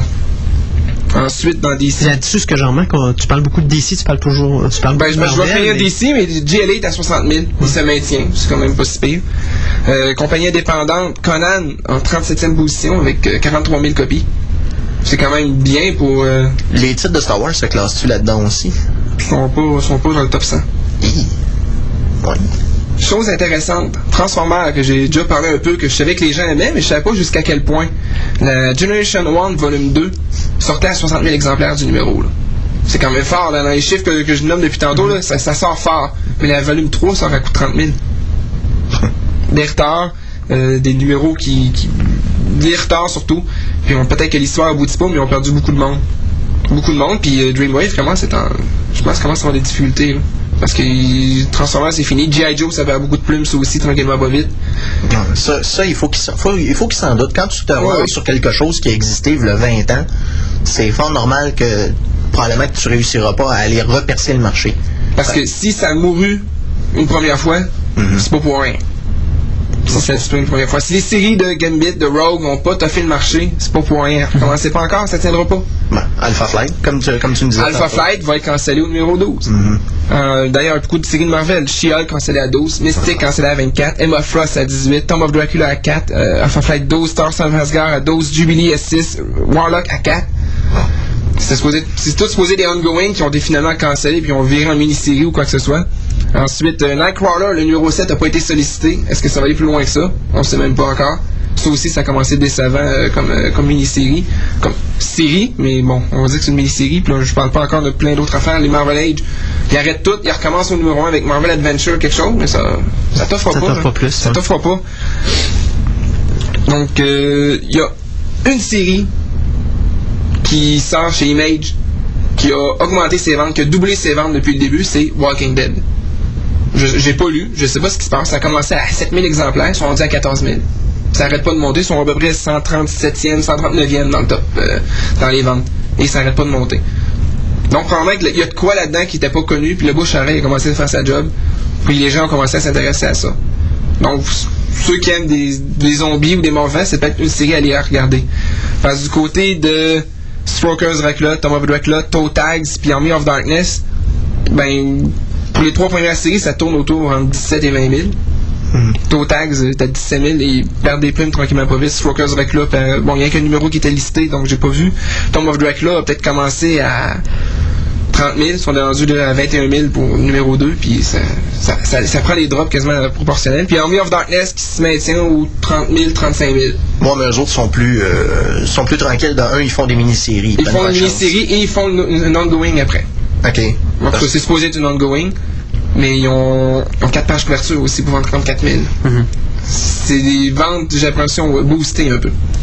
Euh, le artwork est très beau, par exemple. Army of Darkness. oui, oui, euh, oui. Puis Très impressionné par le L'histoire, euh, le- l'histoire de Ash to Ashes prend exactement la fin du troisième film, le- du, du film Army of Darkness. Donc, moi, je trouve ça intéressant pour ça. Il va y avoir un trade paperback qui va sortir. Donc, moi, c'est sûr, je vais ramasser le trade paperback aussi qui va sortir, parce que je, je ramasse rien dans ce format-là quasiment maintenant. Puis ça, c'est peut-être quelque chose qui fait baisser les chiffres aussi. Les gens attendent. Les gens attendent le trade. Ouais, mais ça, Ils ramassent le 1 ou le 2 pour Voir. mercantile, pour voir si ça vaut la peine, pour... euh, c'est ça qui va prendre la valeur. Puis après ça, ils achètent des trade paperback. J'ai l'impression que c'est ça qui arrive. Ouais, mais que Surtout Marvel côté, ça, qui- ça tue le marché. Surtout de Marvel, euh, ils finissent une storyline, puis euh, un mois après, t'as déjà le trade paperback. Electra The End numéro 5 est sorti la semaine passée. Le trade est sorti cette semaine. Comment? Electra the End? The End. C'est pas, des- Ah, pas oui, la fin, mais la main. Ok, la, ouais, la, main noire. C'est beau. Ça, le, le Arrêtez, tu devrais pas dire the end, tu devrais dire the hand. The Hand. Parce que si tu dis D, c'est parce que le, le E, ça commence par une voyelle, Ouais. donc le. Mm. C'est vrai. Ma prononciation, ma prononciation en anglais doit s'améliorer un peu encore. Du côté de Marvel, bon, comme je disais, Astonishing X-Men, c'est ce qui était le, le, le plus, c'est le plus haut vendeur. Avengers, ce qui était surprenant, se tenait avant que Bendis arrive, avant le numéro 500, se tenait dans les 50 000, 55 000 copies. Je m'attendais à ce qu'Avengers soit dans les 30, 40 000, puis euh, ont besoin de- d'être revampés à cause de ça, mais finalement, ça allait bien. Donc, le numéro 500, c'est sorti à 140 000. Et tabarnouche. Euh, 501, 502 à 90 000, 503 à 105 000. Puis 101 000 pour Avengers final. Mais là, New Avengers 1, j'ai pas les chiffres. Mhm. Il était pas encore sorti parce qu'il est sorti en décembre. Mais ça doit. euh, J'ai même l'impression que ça doit être tourné autour du 200 000 ou quelque chose comme ça. Ce qui serait bien quand même. C'était. euh, C'était. Puis toutes les autres séries qui ont reparti dans Avengers, donc Captain America, Iron Man, euh, New Thunderbolts. New Thunderbolts a commencé dans les 40-45 000. Captain America, Iron Man ont à peu près doublé le vente OK. par rapport au l'autre numéro d'avant. Était dans les 33 000. Puis on montait à 68 000 pour Iron Man, puis 67 000 pour Captain, euh, Captain America. C'est quand même respectable. Doubler les ventes en recommençant une série, c'est bien. Mais est-ce qu'ils vont être capables de tenir le marché puis ne pas redescendre à 33 000 ça, on va le savoir dans 6 mois, un an. Puis s'ils continuent sur leur lancée, ben dans 6 mois, il va y avoir euh, pas passé grand chose. Puis le numéro 6 va faire qu'on aurait pu faire un numéro avec 6 numéros, puis avec 12 numéros, c'est- J'ai l'impression que c'est ça encore qui va arriver. Marvel fait un gros coup de publicité. Voici une nouvelle série, ça va être hot. Les gens ramassent le numéro 1, ramassent le numéro 2, se rendent compte qu'il se passe rien, abandonnent. Mhm. Il y a Astonishing qui a tenu le haut du pavé comme ça parce qu'il se passait de quoi. Ben, c'est parce que chaque numéro, tu sais, je dis, t'es capable de lire un numéro, Oui. puis comprendre ce qui s'est passé. Mhm. Alors que les autres, si t'achètes pas les cinq numéros, ben, C'est ça. Tu vois, part, il t'en commence, fais des- il se promène, il jase avec deux trois personnes, puis le numéro finit là-dessus. mhm. Ben, c'est la faiblesse des comics maintenant, c'est que t'es pas capable d'avoir d'histoires qui sont vraiment euh, tout inclus dans un numéro. Si tu veux lire de quoi, t'achètes un trade, t'as l'histoire du début à la fin, puis tu fais comme, bon, ben, j'ai passé une heure et demie, deux heures de lecture, puis c'est ça. On parlera pas de la piètre performance de X-Force. supposé être une ongoing, supposé être une, une série, mini-série de 6, finalement une mini-série de 4, puis euh, le X-Force Shatterstar qui va commencer, qui ne vole pas haut. Les Fields, c'est bien qu'ils reviennent. Les gens ont fait Ah ouais, les Fields reviennent, ok, je vais ramasser. Ah, puis finalement, c'est encore de la merde, donc on va laisser tomber. C'est exactement ce qui s'est passé. Ah ouais. Ensuite. Fantastique. Hey, euh, Spawn pour le fun. Parce que, il faut, Spawn se maintient en dehors, dans les- en dehors de se ça, maintient dans les Image, 30 000. Image n'a pas l'air d'avoir bien grand chose. Et Spawn, ça tient dans les 30 000. Ça tient dans les 30 000. Walking Dead, il est pas dans le top 100, mais c'est qui monte. Il y a, il y a Mais est-ce que c'est la, grand-chose. Spawn est la seule chose pour image là-dedans, dans le sens? Dans, dans ce que j'ai vu qui, qui, qui était listé, parce que j'ai pas tout vu les titres, euh, il y en avait trop, ils pouvaient lister jusqu'à 250 quasiment. Ouais. Mais dans- Euh, je parle dans les 100 premiers. Mais dans, dans les 100 premiers, il y a Spawn. C'est juste ça. C'est Donc juste en réalité, ça joue entre Marvel et DC. La game se joue entre Marvel et DC à 90, 15 titres quasiment sur 100. hein. Ouais. C'est deux autres qui, les autres, c'est les, indépendants. Les autres, euh, c'est un Transformer, un G.I. Joe, peut-être un Street, un Street Fighter qui est dans le top 100. Euh, puis c'est à peu près tout. hein. Je veux dire, il y a Conan dans Dark Horse, puis... euh, Fait qu'on s'en va où avec le comic book? À moins d'un gros changement ou d'un gros boom publicitaire dû à un événement quelconque. euh, Moi, je continue à dire que c'est l'Internet qui est dessus.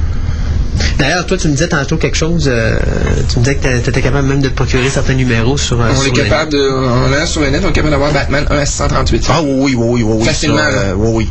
Puis on, on parle pas d'acheter un numéro, on parle de fichier qui, euh, mettons PDF, qui a toutes les... qui, qui contient l'histoire au complet. C'est ça. Mhm. Ça, ça veut, veut pas. euh, c'est quelque chose qu'il faut vivre avec aussi. Là. Fait que, Ouais, mais c'est parce que c'est pas tout qui est disponible aussi. Je veux dire, comme euh, là, les Essentials, c'est bien le fun parce que ça, justement, ça permet de publier des, des vieux récits que bien des gens ont jamais lus.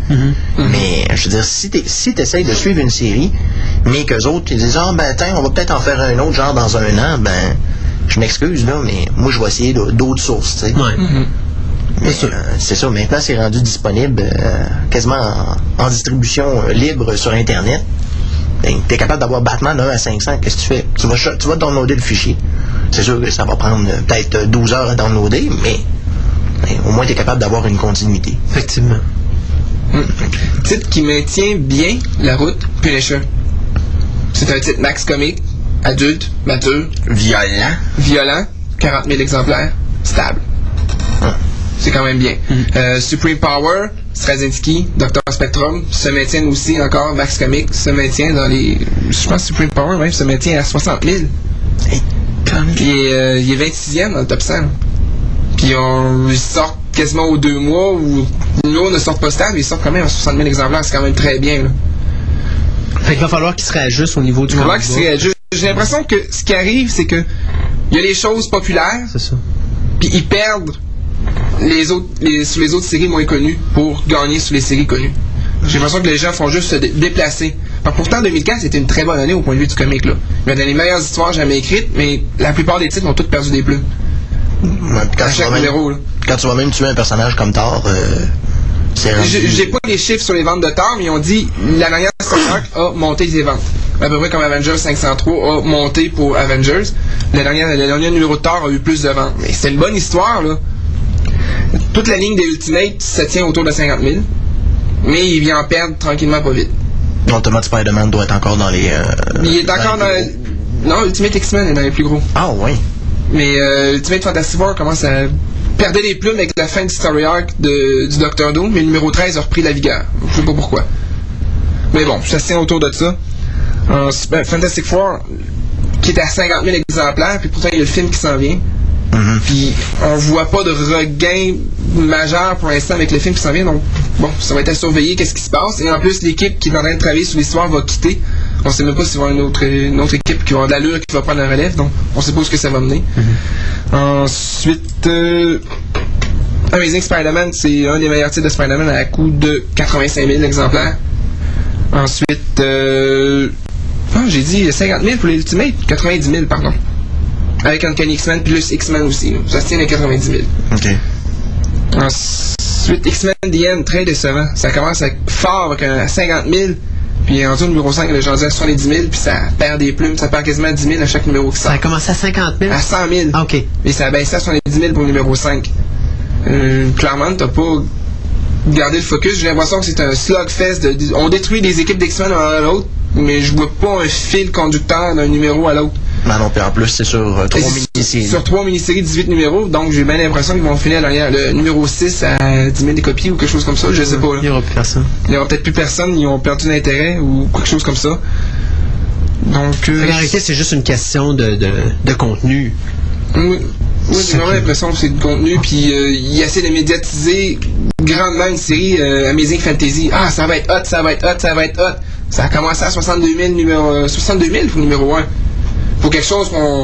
J'ai vu ta réaction, c'est comme Wazat. Ben, justement, tout le monde a fait Wazat, c'est rendu à 23 000 pour le numéro 6.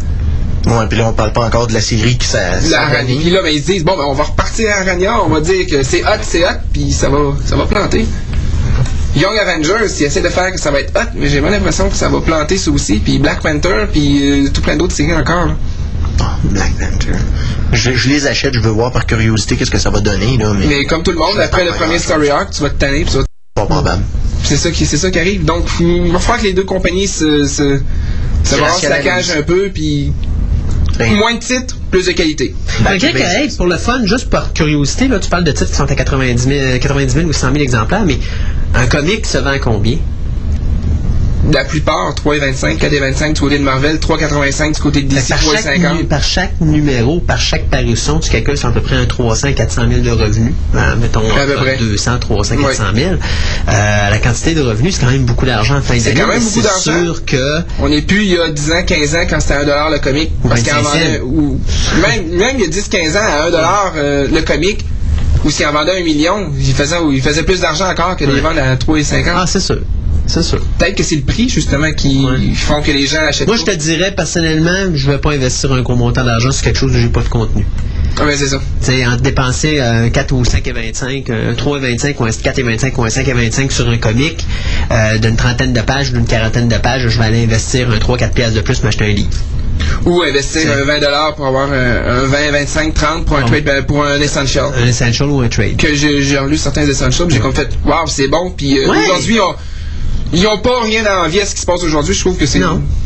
Les premières histoires, ils se tenaient très bien. Puis c'est- Oh, oui. Puis il y avait du contenu, moi Il y je avait du contenu. que c'est Ça ça. manquait peut-être un petit peu plus de continuité, mais il y avait du contenu. Il se Ouais, passait de quoi? Encore là, c'est encore drôle. Moi, moi, je regarde ce qu'ils ont fait avec Dracula, et honnêtement, il était pas mal original parce qu'ils ont quand Bon, même fait lu les 70 C'était redondant, ton Dracula, je trouvais, moi. Ouais, mais ils ont quand même fait des affaires originales dedans. Ça aurait pu être plus redondant que ça encore. Mhm. Tu sais, l'avènement de Dr. Son était quand même bien amené. Il y avait, euh, t'avais aussi le storyline avec son fils. Tu sais, ils ont quand même trouvé des choses intéressantes dedans à faire. Ça aurait pu être bien plus redondant que ça. Moi, je Mhm. trouve qu'ils s'en sont bien, euh, s'en sont bien démerdés. Je pense que Frankenstein n'a pas connu ça comme. euh, Non, c'est quoi, c'est Frankenstein a 14? été cancellé de bonheur. Bon, c'est ça. Tu sais, je pense que dans, dans la, la, la batch de sortie, que ce soit Werewolf by Night ou euh, Frankenstein ou autre, là, je pense que c'est le seul qui a vraiment subsisté Ouais. aussi longtemps. Pourquoi?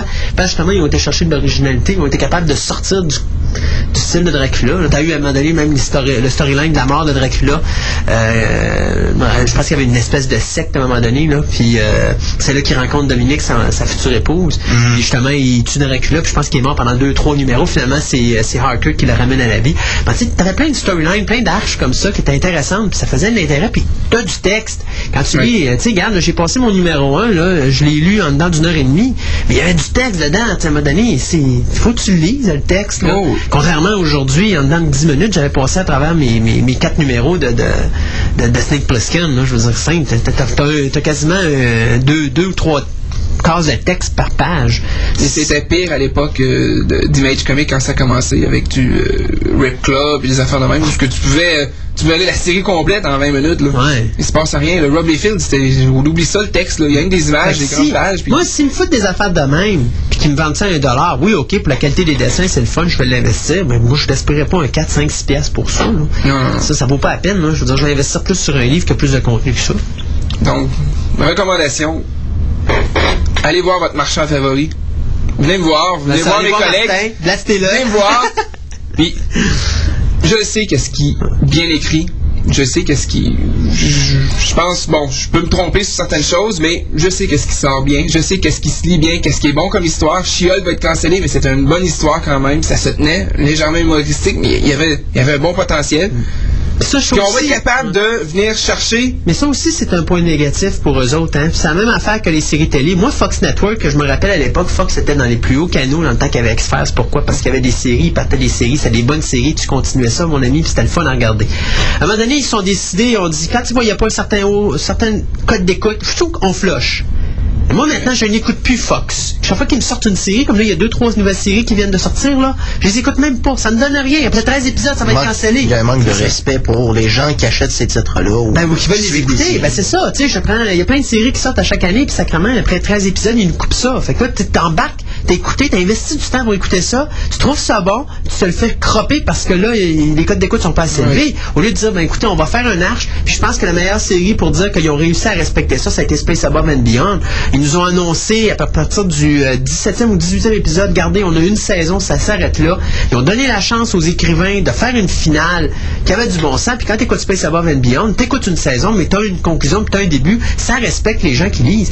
Dans le cas des comics, c'est pas le cas. Des fois, tu lis une affaire, puis boum, ils te finissent ça de même, puis là, où c'est que ça s'en va, puis si t'avais vu Captain Marvel numéro 25, t'aurais vu c'est quoi? ben c'est ça, Ouais. puis là ça Ouais, finit. ouais, ouais. Là ils te mettent une finale, puis dans une nouvelle d'année ils ressortent un numéro 1. Fait que tu sais, il n'y a plus de respect pour le niveau de l'écrivain, de- de- des, des, euh, des fans non plus à ce niveau-là. Puis ça non plus ça aide pas. le talent d'écrivain, le talent de dessinateur aussi, à un moment donné, c'est- il s'éparpille, puis Ah oui. ça devient, ils, ils savent plus, ils prennent quasiment, c'est rendu qu'ils prennent quasiment n'importe qui pour écrire, là. Mm-hmm.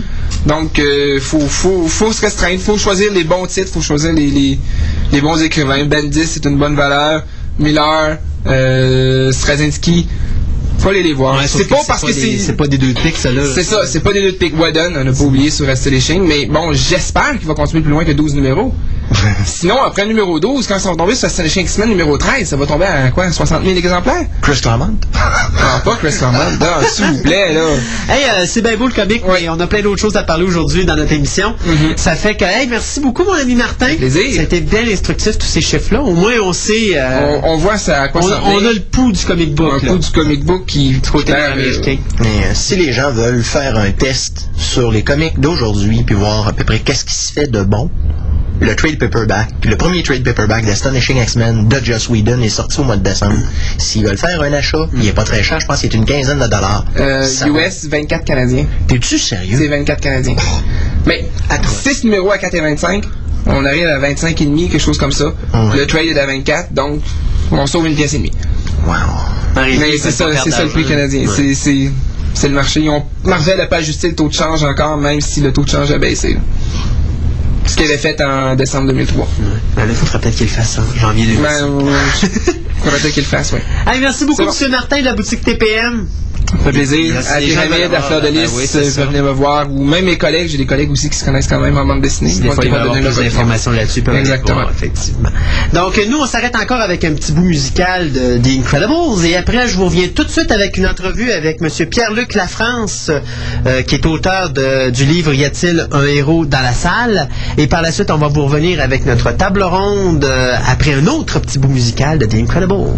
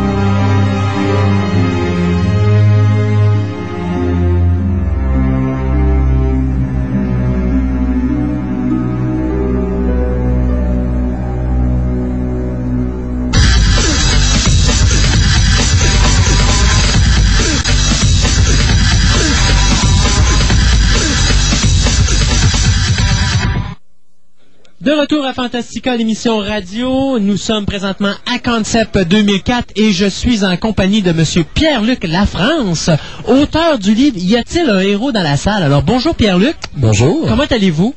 Très bien. Oui, en forme? Oui. Ouais, on aime Concept jusqu'à présent? Oui, oui, je suis arrivé euh, vers midi aujourd'hui. Jusqu'à maintenant, je suis très satisfait. Good. Euh, comment a été la réaction du monde face à votre livre? Ben, euh, ce qui est intéressant de lire par, part des nouvelles, parce que j'avais publié plusieurs nouvelles avant, j'avais jamais vu vraiment de commentaires, à part des petites critiques ici et là. Euh, la date, la réception du livre est bonne. Euh, avec mon site internet, il y a plusieurs jeunes qui l'ont lu, qui m'ont envoyé des, courriels pour me faire part de leurs commentaires. Euh, puis au niveau des adultes aussi, il y en a plusieurs qui ont bien apprécié. Donc c'est encourageant, ça donne le goût de continuer. OK. Ça, c'est votre premier, donc, ben, on appelle ça quoi, un roman? Ouais, une un nouvelle? Ben, c'est un roman pour adolescents. Euh, ce serait la grosseur de novelle-là pour adultes environ. OK. Donc, y a-t-il un héros dans la salle par pure curiosité? Mais avant qu'on saute à y a-t-il un héros dans la salle, euh, j'aimerais ça qu'on parle un petit peu de qui est Pierre-Luc Lafrance. Qu'est-ce qui est arrivé qui fait en sorte que Pierre-Luc Lafrance a commencé à écrire? Oh, euh... Ça, ça remonte bien sûr à l'époque que vous étiez haut comme trois pas. Oui, bien sûr. Euh, J'étais en couche. Et... non, euh, commencer à écrire, j'ai pas mal toujours écrit. Commencer à écrire sérieusement, je dirais, c'est au début du cégep. Euh, j'ai commencé à découvrir un peu qu'il y avait des gens qui publiaient au Québec la science-fiction du fantastique au Québec. Euh, J'en lisais déjà beaucoup avant, mais toujours américain. Euh, j'ai eu l'occasion de faire un travail au Cégep sur Esther Rochon, que j'avais fait l'influence de Lovecraft sur son œuvre, ce qui m'a permis de rentrer en contact avec les gens d'Alire. Euh, éventuellement, j'allais travailler pendant un an pour les éditions Alire aussi. Et bon, moi de mon côté, parallèlement à ça, j'ai commencé à écrire, à envoyer des nouvelles, euh, parce que je savais qu'il y avait des revues, des revues semi-professionnelles, des revues amateurs, et bon, Solaris, la revue professionnelle. Euh, j'ai publié des textes, euh, j'ai envoyé des textes un peu partout, euh, et j'ai eu la chance d'avoir certains de mes textes qui ont été euh, prises, qui m'ont aidé à prendre confiance. Je l'ai envoyé en Europe, j'ai été publié en Belgique, j'ai été publié en Espagne, en France. Donc, et bon, pendant que j'ai travaillé chez Alire, euh, j'ai pas eu vraiment l'occasion d'écrire. Et euh, après, bon, je suis retourné aux études et je me suis lancé à l'écriture à temps plein. Euh, et c'est de là qu'est venu Y a-t-il un héros dans la salle? là? Donc, le premier livre, par pur hasard, je ne dois pas être indiscret, mais vous avez quel âge? Je viens d'avoir 25 ans. 25 ans. Donc, votre premier roman à l'âge de 25 ans, euh, donc, il s'intitule Y a-t-il un héros dans la salle, qui est publié sur les éditions euh, Soulière, éditeur Bastillard. C'est ça. Euh, c'est quoi que ça raconte comme histoire? On en a déjà parlé de toute façon à notre émission, mais pour les gens qui n'ont pas nécessairement entendu euh, euh, le moment où est-ce qu'on en a parlé, peut-être juste remémorer un petit peu notre souvenir. Qu'est-ce que ça raconte l'histoire de Y a-t-il un héros dans la salle? Bon, c'est une parodie de conte de fées. Euh, le concept, c'est que c'est un grand-père fée qui raconte un conte d'humain à ses petits-enfants. À partir de là, mon but, c'était de prendre à contre-pied les conventions du genre. Ça raconte l'histoire, bon, le début est un peu l'histoire classique, le royaume qui est en danger, on demande au prince de sauver le royaume. Mais à partir de là, il y a une c'est pas le beau prince intelligent, charmant, fort qu'on est habitué de voir, c'est plutôt un, raté. Euh, plutôt laid, euh, plutôt stupide. Et il se retrouve pris euh, dans cette aventure-là sans avoir vraiment les outils pour s'en sortir. L'univers de Contes de Fées, comme je disais, est perverti. Les héros sont en grève. Leur convention collective est finie. Un peu, on peut voir un lien avec les joueurs d'hockey présentement. Euh, les nains sont tous devenus avocats. Ils passent leur temps à se poursuivre. C'est le sport national. L'économie des nains tourne autour de ça. Euh, donc, notre héros se retrouve un peu pris dans cet univers-là qui, en caricature à gros traits un peu des choses qu'on peut voir dans notre société maintenant. Et donc, à ce moment-là, notre héros doit essayer de sauver le royaume. C'est ça. OK. C'est quoi qui vous a donné l'idée de ça? Parce que je pense que de, de- de la critique qui avait été faite, ça ressemblait beaucoup à, je pourrais dire, à notre société aujourd'hui au niveau, euh, je dirais pas administratif, mais au niveau affaires. Ouais, puis ben faut dire, moi j'ai un bac en communication. OK. Et il y a beaucoup de traits de la communication qui ressortent là-dedans. Par exemple, il y a un héros qui se promène avec son relationniste en tout temps. Euh, bon, ça, disons, j'ai réglé certains comptes avec mes cours euh, là-dedans. Euh, L'idée en tant que telle, c'est venu d'une maison d'édition en France qui cherchait des textes sur le thème des fées. Et moi, j'avais, bon, l'idée depuis un moment de mon prince raté, tout ça, mais il me manquait un élément déclencheur pour l'écrire. Et en voyant l'appel à texte, j'ai comme eu l'idée de raconter ça du point de vue des faits. Euh, donc, ça a commencé, ça a été une nouvelle qui a été publiée en France, que j'ai retravaillé deux ans plus tard pour en faire un roman. OK. Et à ce moment-là, est-ce que c'est quelque chose de très compliqué à écrire? Parce que ça doit demander du temps. Vous n'avez pas écrit ça en une semaine? Non, non, non, c'est sûr. J'ai toujours de la misère à répondre au niveau du temps que ça me prend d'écrire parce qu'il y a toujours il y a toujours un temps où je réfléchis et je n'écris pas. Donc, euh, il y a eu à peu près deux ans entre la nouvelle et le roman, mais dans ces deux ans-là, je savais que j'allais écrire le roman. J'y pensais, je tournais ça tout bas, tout côté. Donc, quand je me suis assis devant mon ordinateur, je savais où je m'en allais. Euh, j'avais pas vraiment de plan papier, mais j'avais un plan dans ma tête très, très précis. Euh, et c'était une partie de plaisir écrire ça. C'était un roman humoristique où euh, je me lâchais, je me laissais aller. Donc, je dirais que je l'ai écrit le premier jet en peut-être deux mois. Puis après ça, bon, retravailler, réécrire un autre deux, au moins un autre deux mois. Est-ce que c'est difficile pour un jeune auteur d'écrire un livre au Québec aujourd'hui, surtout dans le domaine du fantastique, fantasy? Honnêtement, moi, j'ai pas vu de difficulté. Euh, c'est de trouver une maison d'édition qui va Oui. exister, là. Mais c'est ça le problème de la plupart des jeunes auteurs, c'est qu'ils prennent pas, ils font pas leur devoir avant d'envoyer un livre. Donc, souvent ils envoient un livre à la mauvaise place. Parce que je donne les ateliers d'écriture, souvent c'est un conseil que je donne.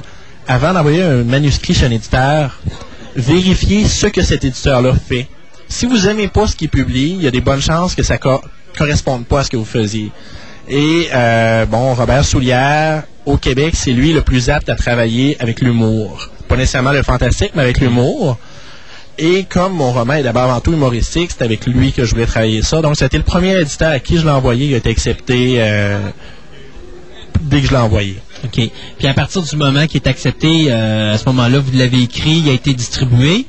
Puis donc, le succès présentement en magasin, qu'est-ce que ça dit? Ben, euh, c'est sûr qu'il faut toujours regarder les chiffres du Québec et ne et pas comparer avec les Américains Oui, ou ça les c'est Français. sûr, là. C'est normal. Mais euh, Un best-seller au Québec, c'est pas la même C'est chose qu'un best-seller aux États. parce qu'il faut euh, s'entendre, un best-seller au Québec, c'est quelque chose comme 5000 exemplaires vendus. À peu près, à 3005 Euh, et 5000. C'est ça. Mon livre a été publié à 3000 exemplaires et on en a environ le deux tiers de partie, d'après moi. C'est quand J'ai même pas bon. les chiffres exacts, mais il y en a au moins entre 1800 et 2200. On parle de quoi? C'est combien le coût à peu près? euh, C'est euh, 9,95. 9,95 qu'on peut trouver nécessairement. C'est un livre, est-ce qu'on peut trouver ça partout au Pas mal Québec? partout. Pas mal partout. Parce que c'est sûr qu'au Québec, euh, t'es considéré comme une nouveauté pour environ six mois. Après les six mois, il y a beaucoup de libraires qui, qui tiennent plus les livres. Mais euh, par exemple, à Québec, Librairie Pantoute le tient. Euh, chez euh, Renaud Bré, euh, ils l'ont autant à Place, Sainte- à Place Laurier qu'à Galerie Capitale. OK. Et, bon, est-ce qu'il y a d'autres projets après ce, ce livre-là que vous avez en tête là, pour votre avenir? Parce que là, maintenant, bon, OK, c'est beau. Ça, c'est la première étape. Ah. Elle est croisée, elle est faite. Maintenant, on s'en va vers l'avenir. Est-ce que vous voulez poursuivre dans cette carrière-là? Est-ce que vous voulez continuer dans ce domaine-là ou vous voulez à un moment donné dire, bon, j'ai fait ça, maintenant, euh, je pense à autre chose? C'est sûr que je vais ben, je continue, j'ai des projets qui sont déjà euh, en chantier. Euh, Il y a un autre roman qui sort chez Soulière en février, qui s'appelle Princesse enlevée, qui est dans le même univers qui attire héros dans la salle et qui est fait en collaboration avec Jean-Paul Ed, euh, qui fait non seulement la couverture, mais qui fait une partie bande dessinée à l'intérieur du livre. Ah, c'est intéressant, ça. Le premier chapitre est en bande dessinée. Euh, le reste du livre, c'est un roman traditionnel. Et au milieu du roman, il y a une autre partie, 3-4 pages de bande dessinée aussi. Et il y a des petites illustrations un peu partout. OK. Euh, et c'est dans, c'est pas une suite à Y a-t-il un héros dans la salle, mais c'est dans le même univers. Donc, c'est quelque chose qui se passe en parallèle. C'est ça. OK. Euh, ça, vous allez, ça devrait sortir euh, Ça sort en février normalement. en février. février 2005. Euh, sinon, il y a une nouvelle qui va sortir dans Solaris aussi, qui est un pastiche de Lovecraft, euh, la partie de son œuvre qui se passe dans le monde des rêves. Et il y a un roman d'horreur que je viens de terminer, que j'ai envoyé à un éditeur, mais j'ai pas encore là, de réponse là-dessus. Et en ce moment, j'ai une bourse du Conseil des Arts. J'écris euh, une trilogie de fantasy, mais sérieuse. Donc, on est parti dans le domaine littéraire. Oui, oui, oui. Puis j'ai des projets aussi de court-métrage, euh, parce que je fais une maîtrise en scénarisation. En plus. Euh, y j'ai un projet qui se concrétise qui se concrétisera probablement pas, qui est une série de dessins animés à partir a-t-il un héros dans la salle et de la suite sur lequel je travaille. Mais euh, j'ai des projets euh, qui sont plus réalisables, euh, comme un court métrage que, que je vais tourner ce printemps. Oui, ben justement, on parlait tantôt de votre relation avec euh, Jean-Paul parce que Jean-Paul a fait la page couverture de votre livre. Là, vous me dites que dans votre prochain livre, il fait une partie bande dessinée. Elle vient de où cette relation-là? Euh, Où c'est que vous vous êtes rencontrés? Puis comment vous avez commencé à faire une relation euh, ensemble là, au niveau d'affaires? Ben, à la base, ça vient surtout que j'admire ce qu'il fait. Euh, moi, j'ai lu euh, ces deux bandes dessinées. Ben, les- j'ai Les lu du la- ça, là. À ce moment-là, il y avait juste le premier qui était sorti, puis j'avais lu beaucoup de choses qu'il avait faites dans Crow aussi. Donc, c'était une relation plus de, de, de fan à, à, à. Et bon, j'ai euh, eu un texte euh, que j'ai écrit, euh, un texte humoristique encore une fois, mais fantastique, pour la revue Les Débrouillards. C'était en 2003. euh, pour le numéro d'Halloween, qui était, ça s'appelait qui a peur, qui a peur du loup-garou. C'est un texte pour jeunes, qui, c'est ça, qui, qui jouait un peu avec les, ce qu'on voit habituellement dans les films d'horreur. Et c'est Jean-Paul Hyde qui, a- qui a fait euh, les illustrations. OK. Et on s'est revus euh, peut-être un mois plus tard au Congrès Boréal, où euh, bon, il m'a glissé comme ça dans une conversation qu'il aimerait ça euh, qu'on travaille à nouveau ensemble. Euh, je sais pas si c'était juste par politique. Je l'ai pris au mot. Euh, et après ça, quand j'ai parlé avec mon éditeur, j'ai dit que je voulais que ce soit lui qui fasse la couverture. Et depuis ce temps-là, euh, pour mon éditeur, je pense que le lien est fait, que mes couvertures vont être faites par euh, Jean-Paul à l'avenir. Ça quand même bien, puis ça vous donne aussi un, Oui, un oui. bon... euh, comment est-ce que je pourrais dire? euh, ben, ça vous augmente votre, votre crédibilité au niveau littéraire, parce que vous ne pas Jean-Paul c'est quand même... Oui, et il fait de belles illustrations. Je le vois dans les salons, les jeunes accrochent sur la couverture. Donc, moi, je suis très content parce que je pense que pour vendre un livre, son apparence est très importante. Effectivement. Donc, euh, y a-t-il un héros dans la salle? C'est disponible partout sous les éditions Soulière. Est-ce qu'on dit Soulière éditeur ou c'est Soulière tout court? Soulière éditeur. Soulière éditeur. Donc, euh, 9,99, c'est ça qu'on disait? 9,95, ouais. 9,95, pardon. Ah, le Et- 4 sous quand même. Ouais, mais c'est vrai qu'Atsu, c'est important, surtout avec les taxes. Et euh, surtout au Québec, hein, on sait que Oh, 4 ouais. sous avec les taxes, ça vire pas loin du 8. Et euh, au niveau de votre prochain, ben, ça sort dans les alentours du mois de février. Ça, puis on peut se tenir au courant sur mon site internet, euh, plafrance.com. C'est parfait. Donc, P la, France, donc en un mot. En un mot. Com. OK. Et puis aussi dans notre journal, là, quand vous aurez une information, vous nous enverrez ça de façon à ce qu'on le mette dans le journal pour avertir nos membres, parce que maintenant, on a quand même 300 membres dans Oui. notre cyberclub, donc c'est bien important de le spécifier. Euh, donc à ce moment-là, ben, ça nous permettra aussi de vous aider au niveau de la promotion. Puis on en parlera pendant l'émission radio comme on a fait avec Y a-t-il un héros dans la salle. Là? On en avait déjà parlé il y a quelques mois de ça. Hey, Monsieur Pierre-Luc, euh, merci beaucoup. Ça a été un plaisir de vous avoir chez nous. Vous êtes tous collés avec les stickers de tout le monde. Euh, je vous souhaite encore une bonne fin d'événement de, de concept. Pardon, je sais pas si vous allez être là demain. Oui, je suis Ouais, là euh. Fait que, euh, bon, on va probablement se revoir nous autres. Euh, et puis, je vous souhaite encore une fois une bonne, une bonne fin d'événement. Profitez-en. parce que c'est un bel événement. Cette année, il y a beaucoup de monde, hein? Oui, oui, oui. Puis il y a une programmation francophone intéressante. Effectivement. Fait que, fait qu'on se dit merci beaucoup. Oui. Et puis, nous, on s'arrête quelques instants pour une petite pause musicale et on vous revient tout de suite après.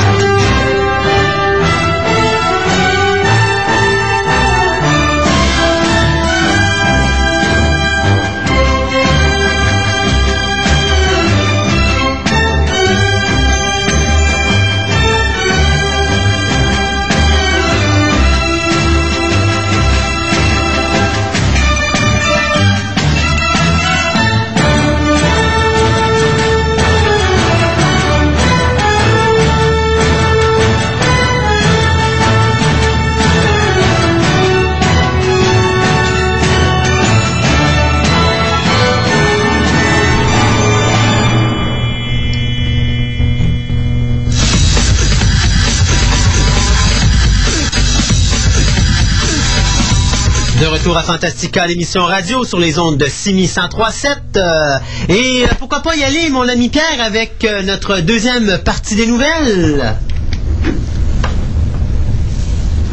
Hey. Ah. Et voilà.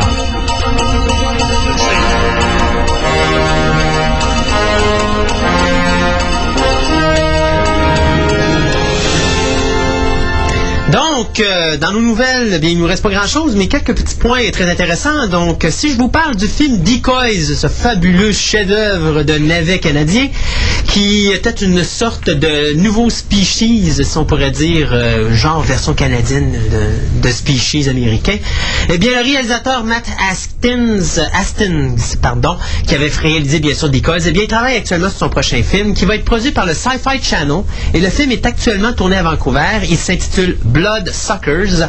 Et bon, c'est quoi Blood Suckers? Moi, je sais tout à quelque chose contre les Bloods et, contre les Suckers.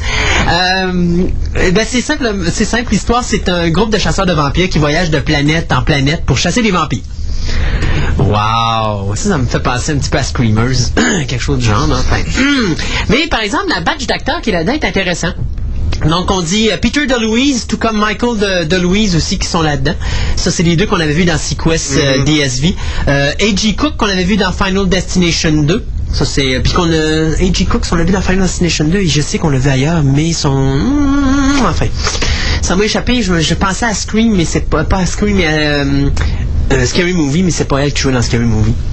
Euh, T'as Michael Ironside aussi, euh, qu'on a vu bien sûr dans euh, Total Recall et dans Starship Troopers. Et dans Sequest. Et dans Sequest, ouais.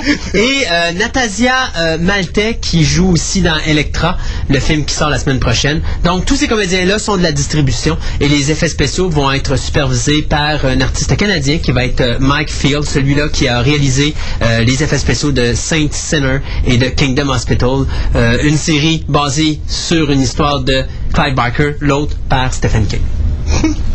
Fait que euh, Bloodsuckers pour sci-fi, peut-être intéressant.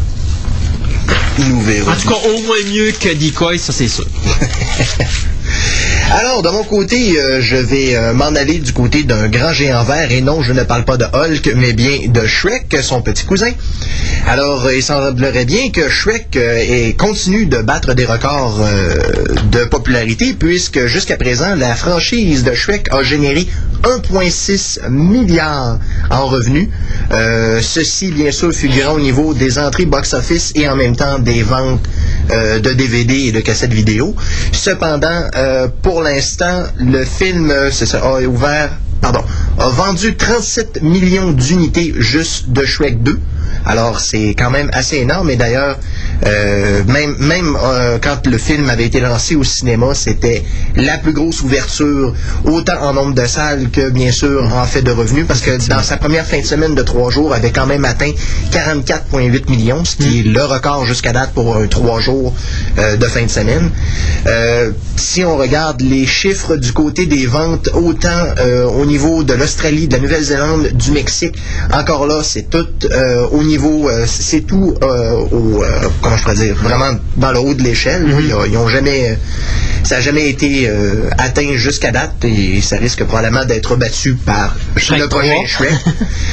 On s'attend exactement à la même chose du côté de la Corée du Sud, de l'Espagne et de l'Allemagne. Alors, c'est quand même assez phénoménal. On nous parle bien sûr que le, le film, jusqu'à présent, a rapporté 458 millions. Là, on parle juste de Shrek 2. Euh, cependant, on inclut les entrées box-office et bien sûr euh, les cassettes vidéo. Et euh, quand même, on parle de trois ans, générer 1,6 milliard, c'est quand même assez considérable. Effectivement. J'aimerais bien s'en faire une capable de dessin animé de même. Ouais, c'est des belles franchises, ça. C'est rare que ça arrive, mais là, ça arrive. Euh, hey, si je vous disais que Buckaroo Banzai revient. Oh, mon petit ami Gaëtan qui a le sourire rendu jusqu'au- jusqu'aux écouteurs. Euh, effectivement, la compagnie de comics euh, Moon- Moonstone pardon, vient d'annoncer qu'elle a, euh, qu'elle a fait l'acquisition des droits pour publier la suite des aventures de Buckaroo Banzai. Ce qui est bien amusant là-dessus, c'est que le réalisateur du film de 1984, qui était W.D. Richter, va être impliqué dans la création de ce comic book-là et il va superviser toutes les histoires. Donc, il veut garder, euh, il veut s'assurer que l'histoire demeure euh, assez fidèle au film de 1984. Les euh, dessins vont être faits par Stephen, Stephen Thompson, celui qui a dessiné Star Wars Republic. Et bon, il n'y a pas de date malheureusement pour nous dire quand est-ce que va commencer la, distribution de, ce comic book-là. Mais ce que je peux vous dire, c'est que si vous voulez savoir de quoi ça va de l'air, ben vous avez qu'à vous trouver le DVD de Buckaroo Banzai. Mais je suis pas sûr qu'à Québec, il y a des clubs vidéo qui aient Buckaroo Banzai en DVD. Moi, j'ai été obligé de faire venir ma copie de, de Toronto. Euh, je n'ai pas vu nulle part à Québec, même en magasin, je n'étais même pas capable de l'avoir. Mais si des fois vous avez la, la chance de mettre la main là-dessus, euh, pour les fans de Buckaroo Banzai, le film met en vedette bien sûr Peter Weller dans le rôle de Buckaroo Banzai, mais il y avait euh, une panoplie d'acteurs, John Lithgow, il y avait euh, Clancy Brown, Ellen Goldblum. Barkin, il y avait Jeff Goldblum, il y avait Christopher Lloyd. Donc il y avait vraiment une grosse bâche de comédiens. Moi, c'est un petit chef-d'œuvre ce film-là. euh, C'était tous des inconnus là-dedans quand même. à l'époque, mais aujourd'hui, ben, c'est tous des inconnus. John Lithgow était connu. Euh, Ben, Christopher Lloyd à cause de Taxi quand même, là, mais euh, ouais, mais bon, c'est sûr que Peter Waller était, euh, je dirais pas ses premières armes, mais pas loin. ben, c'est deux ans avec, avant Robocop. C'est trois ans avant Trois ans? Robocop, parce que c'est 84 Buckaroo Banzai, 87 Robocop. Euh, mais c'est sûr et certain que si tu penses à Ellen Barkin, même chose. Ellen Barkin, c'est son premier film. Jeff Goldblum, il était connu, mais pas très connu. Enfin, c'était un- pas un débutant, mais je veux dire, c'était un, un- un- un acteur de second rôle à cette époque-là. Même Clancy Brown, c'était deux ans avant Highlander. Je pense que Clancy Brown, vraiment, où il s'est fait reconnaître, euh, c'est vraiment dans le film d'Highlander. Ouais, c'est ça. Donc, euh, j'ai pas de date, malheureusement. Toi, t'en as pas non plus, Martin. Donc, euh, Buckaroo Banzai, ce sera surveillé. Dès qu'on a euh, une date là-dessus, on vous le dira. Tout ce que je peux vous dire aussi, c'est que Moonstone a également euh, fait l'acquisition des droits pour rediffuser, ben, redistribuer une nouvelle série sur Red Sonja. Donc, euh, ça aussi, ça s'en vient euh, également sur le marché. Red Sonja qui serait donné à une autre compagnie de Dark Horse. Ouais, ben, c'est Moonstone qui va s'occuper de ça.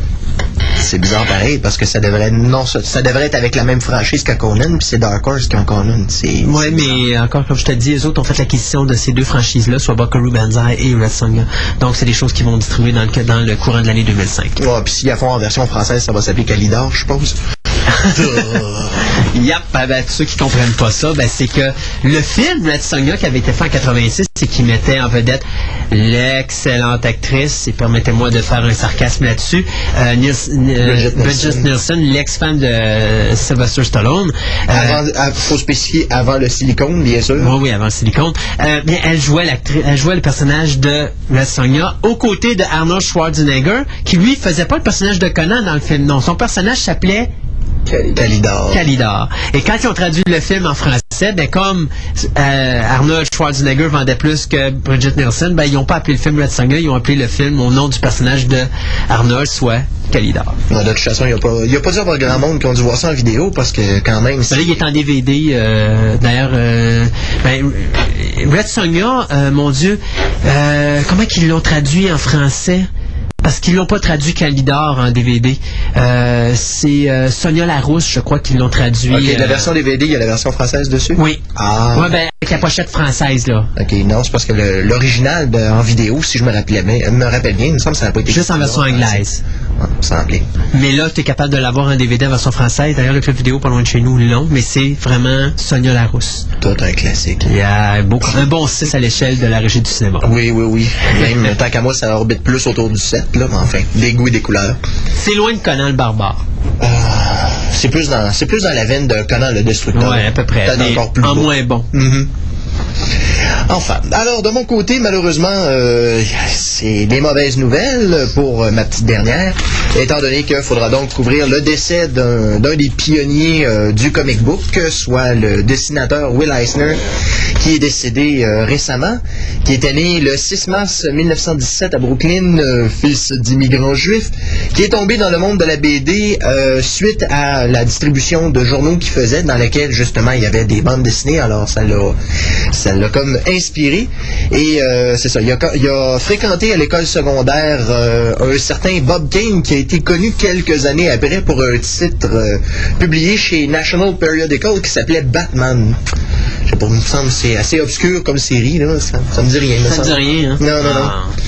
Euh, c'est ça. Eisner, qui a fait ses premières euh, collaborations en 1936, a atteint la popularité euh, en 1940, en juin 1940, lorsque la compagnie pour laquelle il travaillait, soit Quali- Quality Comics, distribuait, eux, une espèce de fascicule avec des bandes dessinées dans, des, dans les journaux. Et c'est dans ce, dans ce fameux petit fascicule-là qu'on a retrouvé les premières aventures de son personnage, qui est vraiment le, comment je pourrais dire, le, le paroxysme des, des œuvres de, de Will Eisner, qui se trouve à être The Spirit. Euh, le personnage qui se trouve à être un détective, mais qui se, se masque et qui a une espèce de fédéra un peu dans le même genre qu'Indiana Jones, euh, a quand même fait, quoi, 12 ans dans le dans l'industrie. Il y a eu juste 12 ans d'aventure de, ce personnage-là, mais il est encore aussi reconnu aujourd'hui qu'à cette époque-là. Euh, en 1942, Eisner a été... comment je pourrais dire, drafté euh, dans l'armée. Euh, on a mis ses talents à l'œuvre et bien sûr, il a fait des affiches euh, de propagande américaine pour l'effort de guerre. Et ensuite, euh, bien sûr, il est revenu à ses, amours et ensuite, il est tombé dans un paquet de... Il a donné ses services à un paquet de... Comment je pourrais dire D'organismes. Il a... euh, mon Dieu, il a travaillé pour RCA, l'équipe euh, de football des Colts de Baltimore, pour New York Telephone. Mon Dieu, on pourrait quasiment en rajouter. Euh, bien sûr, euh, Eisner a reçu euh, plusieurs distinctions dans son existence. Bien sûr, ici, on mentionne, étant donné que la nouvelle vient de sources européennes, on mentionne qu'il a gagné le Grand Prix du Salon international de la bande dessinée d'Angoulême en 75. Personnellement, je ne sais pas si c'est un gros, un gros festival.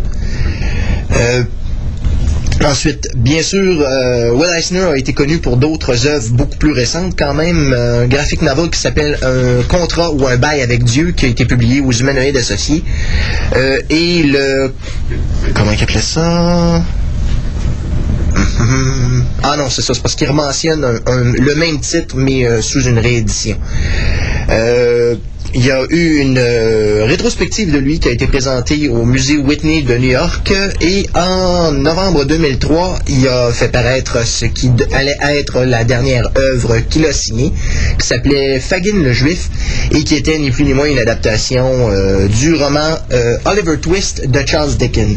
Alors c'est quand même quelqu'un qui était un monstre sacré dans l'industrie du comic book et d'ailleurs quand ils font les remises de prix pour les meilleurs auteurs, meilleurs dessinateurs euh, de comic book, y a un trophée qui s'appelle le Eisner Award. D'ailleurs, si je me rappelle bien, euh, Bendis on l'a déjà gagné. Brian Bendis, si je me rappelle. là. Mais euh, le Dark Horse, dans le preview de janvier, fait, sans- avant qu'ils apprennent le décès de Eisner, il y avait le Eisner Miller Trade Paperback, une entrevue de, avec les, les- ces deux personnages-là, ainsi que le Will Eisner Sketchbook Hardcover. Ah, mon Dieu, disponible les deux. euh, on, on aurait pu s'attendre à un hommage à lui avant même qu'il savent qu'il décède ou quoi que ce soit. Donc, c'est des choses qui sont déjà disponibles. Ah. Qui vont être qui, le, le Eisner Sketchbook Hardcover, donc des images inédites de Spirit, entre autres. Ah, on- ça se détaille à combien, cette affaire Le hardcover est à 49,95 US. 200 pages. Ouais, ben pour 200 200 pages. ouais, pages, euh, 50 noir et blanc, US. 9, 9 par 12. C'est quand même euh, c'est quand même déjà pas. Écrit et dessiné par Will Eisner. Même chose pour euh, la Eisner Miller Trade Paperback. Écrit et dessiné par Eisner et Miller. C'est eux autres mêmes qui l'ont fait. Donc je dirais c'est le c'est ses dernières œuvres, euh, littér- littéralement ses dernières œuvres avant de mourir. Ben, enfin, c'est euh, quand même des produits qui vont être disponibles prochainement. Alors, pour ceux qui veulent euh, découvrir le style artistique de Will Eisner, qui était euh, assez particulier et très hautement graphique pour l'époque que, c'était fait, ça vaut la peine de le découvrir. Alors, comme Martin disait, c'est quelque chose qui va être disponible prochainement dans les magasins. Alors, à vous de jeter un coup d'œil. Et moi, pour finir, eh bien, tous les amateurs de Stuart Gordon pourront lever les bras en l'air en disant Hey, joyeux Noël en retard! Eh bien, effectivement, parce que notre ami Stuart Gordon, lui, a eu un très beau cadeau de Noël. Pour ceux, ceux qui connaissent pas Stuart Gordon, c'est qui? Ben, c'est le réalisateur de Réanimateur. Euh, euh, non, mais il n'a pas fait Bride of Reanimator. Il a fait Réanimateur, il a fait euh, From Beyond, il a fait Dolls, il a fait Fortress. Euh, récemment, on a vu, c'est Dagon et King of the Ants et bien sûr Cowboy Bebop, pas Cowboy Bebop, mais ah, non non c'est parce que là j'ai, c'est pas loin, c'est ah mon dieu, Boba Tep. OK. Ah, c'est parce que... Ben, Boba Hotep. ben oui. Ah non, c'est dans Dans le Cascarelli. Ah, excusez, hein? oubliez ce que je viens de dire sur Boba Hotep. J'étais tout mélangé, là, j'étais parti. Pour moi, je voulais y en donner à Stewart plus qu'autre chose. Non, mais ça, c'est dit, euh, pour les fans de Stuart Gordon, qui déjà, comme moi, avaient été heureux il y a quelques années lorsqu'il nous avait sorti un, un Millennium Edition de Reanimator avec la version uncut en widescreen de tout le film, qui était une première, euh, que ce soit en vidéo ou en DVD, ça s'était jamais vu, la version, cette version-là au complet, sauf en salle. Eh bien, cette fois-ci, c'est From Beyond qui va subir le même traitement. Euh, notre ami euh, Gordon a reçu à Noël, ben, la veille de Noël, un téléphone des euh, directeurs, ben, de- des producteurs de MGM, comme quoi qu'ils avaient découvert des bobines de films de From Beyond. Alors là-dessus, notre ami euh, notre ami Stuart Gordon a couru euh, au studio MGM, il a regardé ça, il s'est découvert que c'était toutes les scènes qui avaient été censurées par le MPAA. Le MPAA, qui est le mouvement de censure aux États-Unis pour s'assurer que les films que vous regardez au cinéma ben, contiennent pas des scènes trop graphiques. Alors là-dessus, lui, tout de suite, en voyant ces images, on dit Oh mon Dieu, c'est telle séquence. Oui, ça fait partie du film From Beyond. Donc, MGM a acheté les droits de From Beyond et a acquéri, euh, acquéri le film. Et donc, présentement, Stuart Gordon travaille sur le remontage du film From Beyond qui va sortir cette année en édition du collectionneur en version complète et pour la première fois de son existence, de son existence pardon, euh, en vidéo, va sortir en format widescreen, donc en format panoramique. Euh, donc, euh, ça comprend bien des séquences. Je vous les décrirai pas parce qu'elles sont assez dégoûtantes, mais euh, pour les amateurs comme moi de From Beyond, eh bien, euh, ben, pas de From Beyond, mais de Stuart Gordon, on va sauter là-dessus. Moi, en tout cas, j'ai ma version de réanimateur. Je vais pouvoir mettre ma copie de From Beyond à côté. Il va juste me rester d'or à avoir. Et puis, je pense que tous les, vieux films de Stuart Gordon qui ont été... Mon Dieu, c'était quoi la compagnie qui avait produit euh, Réanimateur à l'époque? Euh, qui avait fait euh, justement From Beyond et puis Dolls. C'était une petite compagnie indépendante. C'était pas Vestron? Non, c'est pas Vestron. Vestron, c'était la, maison de distribution, mais la compagnie qui faisait euh, la production de ces films-là. C'est un peu genre Canon, mais c'est pas Canon. Euh, mais enfin, c'est pas grave. C'est une petite compagnie, mais c'est- lui, grâce à lui, cette compagnie-là a subsisté. euh, Aujourd'hui, la compagnie, ben, elle est devenue, c'est pour ça que je me suis trompé. Elle est devenue Factor, Factory ou quelque chose du genre, c'est elle qui produit justement Bride of Reanimator, mais surtout le nouveau qu'ils ont fait, là, qui est Beyond Reanimator. Puis ils ont également produit Boba Hotep euh, en association avec justement MGM. Donc, euh, une petite compagnie qui a fait justement Darkness qu'on peut, qu'on peut voir au cinéma présentement. là. Donc, From Beyond, Director Scott s'en vient en DVD euh, dans l'année 2005. Euh, probablement, d'après moi, à l'automne. Ce serait le fun qu'ils sortent ça pour l'Halloween. Petit job de restauration aussi, ça Ouais, fait ben, c'est ce qui va se passer également sur 105.1 et tout le patatlan. Donc, les amateurs de Stuart Gordon, ben, vous aurez de quoi vous mettre sous le sapin l'année prochaine, probablement. Nous, on s'arrête encore pour un bon bout musical avec euh, The In Credits, c'est-à-dire la, euh, les- la musique qu'il y avait au générique final du film The Incredibles.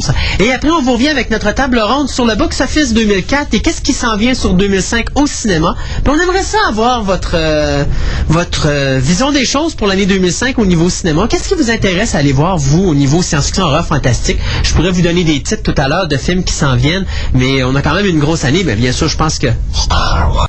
Ouais, ok, bon, il y en a un qui dit Star Wars. Euh, ça va comme, regardez, on a commencé cette semaine avec White Noise. La semaine prochaine, c'est Electra qui sort en salle. Mais il y a d'autres films qui sortent aussi. Il y a Curse que je vais être curieux de voir euh, ce que ça va donner. Euh, le, rem- le remake de The Amityville Horror produit par les mêmes gars qui nous ont donné Texas Chainsaw Massacre, donc ça devrait pas être si pire. On a quand même Harry Potter cette année aussi. On a War of the World de Steven Spielberg cette année aussi qui s'en vient. Four. Fantastic Four aussi, mais d'après moi, Fantastic Four, il va comme passer inaperçu. Mais regarde, euh, sortant la même fin de semaine que War of the World, j'ai comme l'impression que ça va être la War of the, of the Super Heroes, pas à peu près, parce qu'il va se faire ramasser, comme tu dis. Euh, Les deux pourraient se faire ramasser. Fait- moi, je pense que le plus beau petit bijou qu'on va avoir cette année, ça risque d'être Charlie and the Chocolate Factory, le film de Tim Burton, basé sur Willy Wonka et The Chocolate Factory. Mais on a encore d'autres affaires. On a The Ring 2 qui s'en vient. Serenity, le film de Firefly qui s'en vient. Là, je vois tout le monde sans Suzuki lève les bras. Euh, donc, tu sais, on a beaucoup de choses. King Kong, Ouais, la version de Peter Jackson, ça pour moi, ça va être mon beau cadeau de Noël.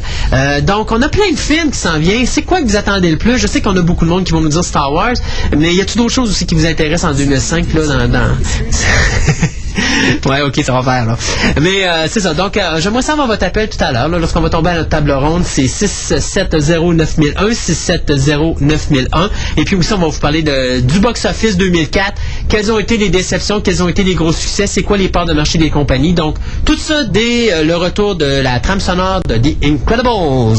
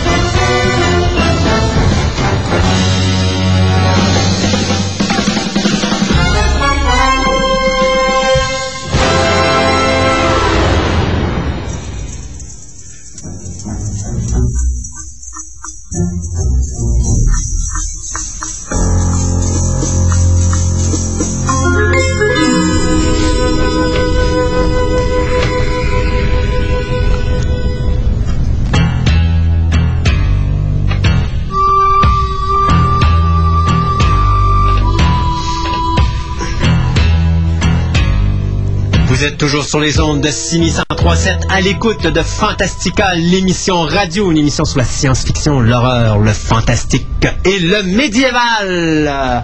6709001, 6709001. Soyez pas timide, appelez-nous et dites-nous ce que vous voulez voir cette année. Qu'est-ce qui vous intéresse le plus au cinéma? Est-ce que c'est Star Wars épisode 3? Est-ce que c'est euh, The Ring 2? Est-ce que c'est Harry Potter? Est-ce que c'est... Dites-le nous, on a bien hâte de savoir. Ou bien. Oui, oui, ça s'en vient, ça. Septembre, septembre. Hey, la journée de ma fête en plus de ça. Euh, box Office... euh, mais d'abord, il faut dire que malgré le fait que cette année était probablement une des années les plus productives au cinéma, c'était à l'enfer à un moment donné, j'avais un film, je pense que pendant six ou sept semaines en ligne, j'avais un film au cinéma à tous les, à tous les jours, à toutes les semaines. C'était complètement hallucinant cette année, je trouve, là, au niveau, euh, au niveau quantité de films. Ben, il y a moins d'argent qui est rentré dans les poches de nos euh, maisons de production, euh, soit 2,2% de moins euh, en revenus cette année. Il y a eu des grosses surprises, il y a eu des grosses déceptions. Dans l'ensemble, moi, personnellement, c'est pas une année qui m'a épaté au niveau contenu. Mais il y a eu des belles surprises. Dans mes meilleures surprises, je pense que Dawn of the Dead, Shaun of the Dead, ça, ça demeure dans le top. Euh, dans les petites surprises, euh, Thunderbird, Stepford Wives, c'est des films que je m'attendais à rien du tout. Puis c'est des films qui m'ont surpris. Tu me regardes d'un air sceptique. Stepford Wives. Oui. Même le réalisateur l'a renié, tabarnouche. même encore, je te dirais, moi, ce que j'ai aimé dans Stepford Wives, parce que je m'attendais vraiment à une déception, parce que c'est quand même une histoire qu'on connaissait beaucoup. C'est sûr que c'est loin d'égaler la version originale de 75, mais je trouve quand même que Franca s'est bien tiré d'affaire, et je trouve que le contrat de faire d'une comédie quelque chose de sérieux, euh, je trouve qu'il l'a bien réussi. Euh, Il y a certains bouts là où est-ce que vraiment, euh, tu sais, le personnage de Be- Bette Midler, je le trouve rigolo. Il y a des séquences, par exemple, qui ont été filmées, qui n'ont pas été mises dans le film, que je pense qu'il aurait dû mettre, qui auraient été plus intéressantes que ça. Il y a quand même, cependant, des choses qui sont décevantes parce que je trouve qu'il est instable à certains niveaux. Comme à un moment donné, tu vois une personne tomber sa tête, euh, par terre, pardon, puis tu vois que le docteur arrange la tête, puis tu t'imagines, coudon, c'est-tu vraiment, c'est un vrai robot? Puis à la fin, tu découvres qu'en réalité, il n'y a pas de robot dans l'histoire, à part juste un. Et, euh, un petit peu inquiétant parce que tu te dis, quelque part, le scénariste, il a manqué sa coche, là. Il, il- il, était pas stable dans son histoire, il a pas été assez assez avec profondeur, il a mal expliqué ces choses, ce qui fait qu'à un moment donné, il y a des choses qu'on comprend pas dans le film. Mais dans l'ensemble, moi je te dis juste surprise, dans le sens de dire je m'attendais vraiment à un navet, puis je trouve que c'en est Ok. pas un. Je dis pas que c'est le film du siècle, c'est pas ça que je dis. Je dis pas que c'est un film excellent, c'est pas ça que je dis. Je dis dans les petites surprises, des films qu'on s'attendait vraiment que ça soit Il a- vraiment des il a dépassé navets. Il a dépassé vraiment mes espérances. Au même titre que Thunderbirds où tout le monde l'a coulé, puis pourtant moi je le trouve pas si pire que ça. D'ailleurs, je me suis tapé quatre fois pendant les fêtes de Noël. tu sais. Euh, moi j'ai trippé là-dessus. Bon, c'est, mais j'ai trippé ça à titre d'un petit jeune mm, qui écoute un film dans l'époque que j'écoutais les Thunderbirds à la TV. Les Thunderbirds à la TV, j'écoute ça aujourd'hui, je trouve ça niaiseux, mais quand j'étais petit, j'écoutais ça, je trouvais ça le fun. Ben, le film, c'est à peu près la même affaire. C'est sûr que tu t'écoutes les dialogues, c'est un petit peu niaiseux, mais si tu regardes le fa- la façon que ça a été réalisé, la dynamique du film, les effets spéciaux. Moi, je trouve qu'avec le budget qu'avait euh, Jonathan Frakes, je trouve qu'il a fait un méchant bon travail. Donc, ça, c'est des petites surprises. Les grosses déceptions, ben, Exorcist, je pense que ça, là-dedans, euh, je pense qu'il n'y a personne qui va le battre. Ouais, tu l'as vu? Exorcist, j'ai vu des bouts sur Internet, ça a été suffisant pour moi pour me dégoûter. Euh, regarde, il y y il y a une multitude de choses que j'accepte pas euh, dans ça. Euh, euh, des choses où j'ai été déçu, euh, Van Helsing. Ah, Van Helsing. OK, j'ai été terriblement déçu de Van Helsing et pourtant, je trouve qu'il y a tellement d'originalité dans ce film-là, mais je trouve que simplement qu'il va falloir que quelqu'un dise à Stephen Sommers à un moment donné, mon pet, là, quand c'est trop, c'est trop. T'arrêtes, t'en mets pas trop. Euh, je regarde le- des personnages là-dedans qui se mettaient à faire des pirouettes comme ça, pas de bon sens, comme un être humain n'est pas capable d'en le faire, faire. Puis à la fin, il y a un des personnages qui mange un coup beaucoup moindre que tout ce qu'il a mangé dans le- tout le long du film, puis il meurt. Fait que tu sais, t'es là, tu te dis, bon, OK, c'est beau, mais ça laisse un goût fade dans la bouche parce que tu te dis, bâtin, ça se tient pas de bout. Le film, par contre, quand que ça part les cinq premières minutes, Ah ben oui, le noir et blanc. Mais c'est ça que je dis, il y a des bouts originaux dans le film. Euh, le personnage qui est le vampire, qui fait Dracula, bon, coup-ci, coup-ça, c'est pas le meilleur Dracula qu'on a eu de l'histoire du cinéma, j'en conviens. The Village, une autre déception. Euh, moi, je m'excuse, mais euh, The Village de Shyamalan, il va falloir que Shyamalan change son style. C'est un beau film, mais sauf que moi, les conclusions, où est-ce qu'il essaie de nous prendre les culottes baissées, alors que ça fait cinq minutes que son film joue, puis je sais déjà tout ce qui va se passer. Euh, il va falloir que Shyamalan change son style. S'il change pas son style, il va se détruire par lui-même. D'ailleurs, The Village est le film qui a rapporté le moins d'argent dans tous ses films depuis le début. Et euh, Ben, J'ai l'impression que ces recettes n'arrêtent pas de baisser depuis. euh, oui, depuis ben oui, parce que c'est tout le temps la même maudite affaire. Je veux dire, euh, à un moment donné, il faut que tu changes de système. Là. Il pourrait être un excellent Alfred Hitchcock. Mais qui s'y arrêtait de nous présenter ses petites conclusions niaiseuses à essayer de nous prendre les culottes baissées puis essayer de nous sortir une fin? Waouh, j'y avais pas vu rien puis j'avais pas pensé à ça. Mais d'y aller simplement avec une histoire, une belle histoire, une belle continuité à Hitchcock, ce gars-là serait numéro un. Moi, The Village, sans sa conclusion, ça aurait été un film que j'aurais apprécié du début jusqu'à la fin. Mais la fin, il l'a complètement ruiné parce que le but du film, c'était juste de nous prendre les culottes à terre puis finalement, ça n'a pas marché parce que moi, au début, je savais déjà ce qui allait se passer. tu sais, le, le- le premier repas qu'il y a autour de la table après, euh, après l'enterrement d'une des personnes du village, t'as dit tout dans le film. Tout est là. Si t'écoutes bien la séquence, tout est là. OK. Puis moi, ben, malheureusement, j'ai bien écouté la séquence. Fait que, tu sais, je veux dire, j'ai vu le film, puis tout de suite, dans cette séquence-là, j'ai dit, bon, OK, telle affaire, il va se passer, telle chose, c'est telle affaire, telle affaire, c'est telle affaire. Puis finalement, à la fin, je suis arrivé. Ben, j'avais dit à ma blonde, je dis, quand je vais te dire, je le sais, c'est parce que je sais avec certitude que c'est ça. Quand on a passé ce souper-là, j'ai dit à ma blonde, je le sais. Ma blonde m'a regardé en pleine salle, elle a dit, là, tu fais chier. Crime, on vient de commencer le film. Et quand je suis arrivé à la fin, elle dit, puis c'était tout ça, j'ai dit, c'était exactement ça, à la lettre. C'était, je pouvais pas me tromper. C'était trop évident. Donc, il va falloir qu'il change de style, euh, parce que s'il continue, moi, je pense qu'au box-office, de moins en moins, il va avoir de succès. Et veut, veut pas, le gars qui, à date, pour qui j'ai beaucoup de respect, parce qu'il fait du film d'auteur pour faire du film commercial, euh, puis ça marche, euh, j'aimerais ça, moi, le voir continuer à faire ça. Alien vs Predator, c'est un petit peu décevant aussi dans ce que j'ai vu, puis les critiques que j'ai lues aussi, c'était pas mal décevant. Euh, je pourrais dire les autres déceptions Garfield. Euh, si notre ami et Bill Murray. Bill Murray, merci, j'ai eu un petit blanc de quelques secondes. Si notre ami Bill Murray avait gardé sa voix habituelle comme il a tout le temps, tu sais, sa voix endormie, puis il s'en fout comme dans 40. Nonchalante. Nonchalante, ça aurait été un Garfield de première qualité. Or là, il y a une voix tellement dynamique que ça ne matche pas avec le chat. Patrick Huard est quasiment mieux. Ah, c'est lui qui le traduit. Regardez, je ne même pas voir. J'étais dans un club vidéo, à Vidéotron. OK, il présentait en français. Je suis allé voir la madame. J'ai dit, madame, si vous ne l'arrêtez pas, je sors de votre club. Je suis plus capable. Ça faisait à peine trois minutes que j'étais dans le club.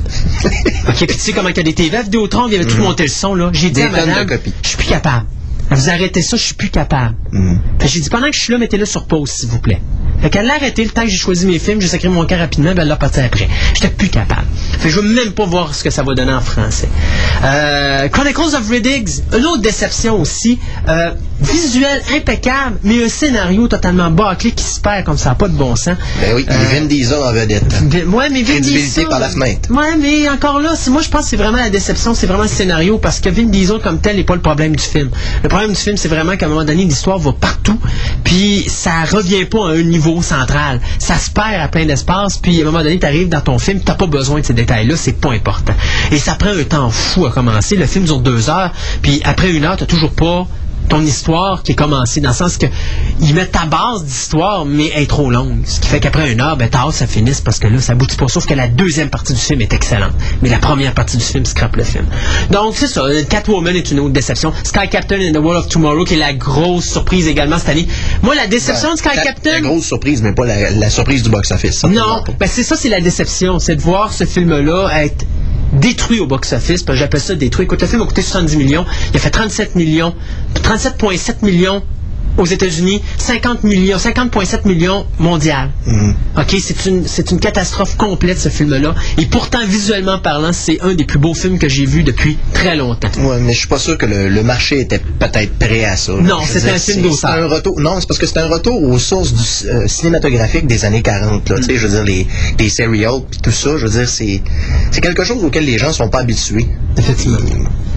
C'était un risque, puis il s'est cassé la gueule. Peut-être que dans deux trois ans, on va dire que c'était exceptionnel, mais il était juste pas tombé dans la bonne plage horaire, en quelque sorte. Ouais, exact. Si je vous disais le grand gagnant du box-office cette année, est-ce que vous allez être surpris si je vous dis Shrek 2? Moi, on en parlait tantôt. Il a, il a ramassé il a coûté 70 millions, il a ramassé 4 mais en fin 2004. là. les chiffres que tu ça inclut le début 2005, mais à fin 2004, il y avait 441,2 millions de ramassés au niveau américain, 820 896,5 millions mondial. OK? On peut-tu dire qu'il a fait de l'argent? Bon.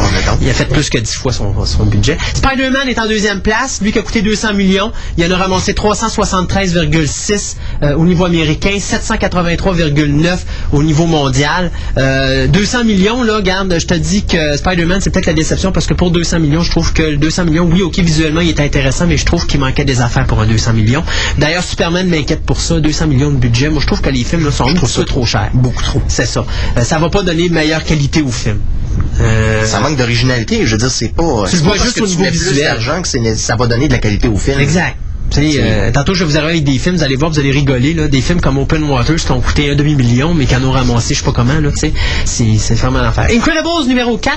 Bien sûr, je vous donne les films science-fiction horreur fantastique. Incredibles numéro 4, lui, qui a coûté 92 millions à faire. Ben, il a ramassé jusqu'à présent, en 2004, il a ramassé 251,6 millions, 441,1 millions mondial. Donc, euh, c'est quand même un film qui a réussi Très beaucoup. D'après moi, Incredibles gagne l'Oscar du meilleur film d'animation cette année et de la meilleure trame sonore. D'ailleurs, vous en avez entendu quelques extraits. Très bel hommage à James Bond dans cette trame sonore-là.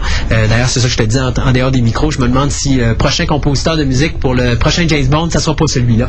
Donc, ça restera à voir. Harry Potter the Prisoner, and Prisoner of Azkaban, le numéro euh, qui est en numéro 5, lui qui a coûté 130 millions, ben, il a ramassé 249,5 millions au box-office, qui est le pire Harry Potter au niveau des box-office. C'est celui qui a ramassé le moins d'argent dans les trois. Mais au niveau mondial, 789,7. Il a moins bien marché que les autres Harry Potter au niveau américain. Mais au niveau européen, il a marché exactement pareil que les autres. Ouais.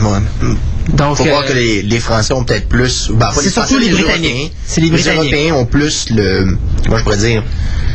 Ils voient plus le côté esthétique que nécessairement le côté histoire. Peut-être. Puis, ils ont peut-être pas accroché non plus sur les éléments qui ont fait suite Mais c'est vraiment, ouais, mais c'est vraiment euh, le côté, c'est côté britannique qui sauve. euh, puis c'est sûr qu'il est surprenant parce que euh, le côté britannique sauve vraiment la carte. Mais c'est un film fait en Grande-Bretagne avec des composants, ben, des metteurs en scène britanniques, des acteurs britanniques. Donc, on Ouais, je pense pas que, je pense pas que ça influence à ce point-là, mais je veux dire, euh, si je compare les deux premiers, moi je l'ai écouté récemment justement, Prisoner of Azkaban, puis le- la photographie, je l'ai trouvé absolument impressionnante comparativement aux deux premiers. Là, Oui.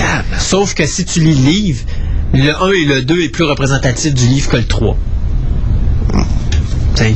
Ben, ça, je peux te le dire parce que ma blonde les a lus, là, puis pour elle, c'est carrément ça. Puis c'est pas la première qui me le dit. A Même euh, Anne Robillard, qui est une auteure euh, qu'on a connue, là, euh, justement, elle aussi me le disait. Elle, elle les a lus, les livres. Elle, elle aussi, c'est la même chose. Le 1 et le 2 pour elle. Ouais, surtout le deuxième. Faut pas, faut pas dire, arriver au cinéma dire, je veux voir le roman. Non, mais quand même, c'est que quand tu respectes quelque chose dans tes deux premiers films, tu respectes l'univers qui a été créé, tu le chambardes pas dans le troisième.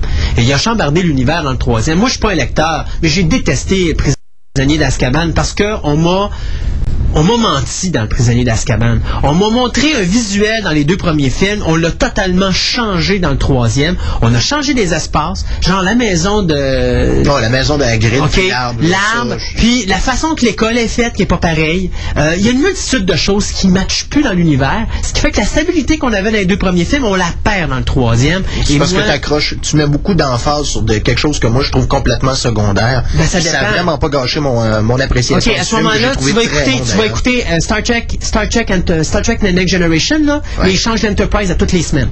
C'est exactement ça. Bon, mais déjà, quand on passait de la série télé au film, ils nous ont arrivé avec un bridge qui était complètement modifié. Mais regarde, Oui, qu'ils ont voulu mais faire, il n'était pas modifié à un point qui était tellement non, différent. il n'était pas méconnaissable. Bon, exact. Mais c'est ça, moi. Mais t'as quand même une manque de respect qui a été fait là-dedans. Et, c'est ça que j'ai reproché, moi, aux prisonniers d'Azkaban. On a oublié les deux premiers. On a dit, on change d'univers. Puis c'est pas grave, les gens, ils en verront rien. Mais les gens, ils ont vu parce que c'est ce qui justement choqué le plus de monde. C'est que justement, il y a eu trop de différence entre le 1, le, le 1, le 2 et le 3. Même jusqu'à l'habillement des, euh, des héros. Où est-ce qu'à un certain moment, tu as une certaine comment est-ce que je, à chaque fois que je, je veux dire ce mot-là, je l'oublie. Mais tu sais, quand tu es magicien, tu dois avoir une certaine euh, Discipline. Merci! Une certaine discipline. Tu l'as pas dans le troisième, cette discipline-là, parce que là, ils portent des jeans dans une école. Alors que dans les- le premier dans le deuxième, il devait être en toge. C'est une question, tu sais, je veux dire, à un moment donné, on veut devenir modernisé avec la société d'aujourd'hui, je suis bien d'accord avec ça, mais tu mets des règlements dans tes premiers films, tu continues tes règlements. Tu peux apporter certaines modifications, mais explique-les au moins tes modifications. J'ai rien contre des modifications, mais si tu les expliques pas, j'ai quelque chose contre. Ouais, c'est parce qu'à Ça devient que tu justifies un choix que tu, que tu amènes dans ton film, si tu commences à le justifier, là. euh, Ça dépend du choix, mais quand tu changes d'univers, moi, pour moi, c'est important. Enfin. Ils ont transplanté l'arbre, là. Tu prendras pas une demi-heure dans le film pour expliquer ça. On va me faire croire que l'arbre va accepter d'être façon, il est capable transplanté. de bouger ses branches. Il est bien capable de se lever puis de sortir de là. Je suis écœuré d'être là. Je m'en vais. Ouais, c'est ça, ok. Sans commentaire là-dessus. Le numéro 6 de Day After Tomorrow, film qui, bien sûr, malheureusement, à cause de certains euh, événements qui sont passés récemment, revient euh, ben, et nous est revenu pendant la période des fêtes dans la tête euh, plus qu'autre chose. Film qui a coûté 125 millions, qui a ramassé 186,7 millions au box-office américain, qui en a fait 542,5 mondial. Euh, pour les autres, ben écoutez, je sais pas euh, s'il y a des choses que vous voulez savoir. Euh, iRobot, ben il a, il a coûté 120 millions, on a ramassé 144,8. Lui, il arrive en 12e place. 347,1 euh, mondial, ben point 2, on pourrait dire. Là. Euh, Van Helsing, voyez-vous ma déception, est en numéro 15. Ben lui, qui a coûté 160 millions, il est arrivé à 120 millions euh, au box-office américain. Mais il a fait 300 millions au niveau international. Donc, euh, Je pense qu'il y avait le marché international. oui, il y a toujours ça. Euh, je sais pas, y a quelque chose qui t'intéresse à savoir? Euh, Ben, The ça, Grudge, qui est une belle surprise, hein? The Grudge, euh, qui est un film qui a coûté 10 millions à faire, mais qui a ramassé 110 millions au box-office américain.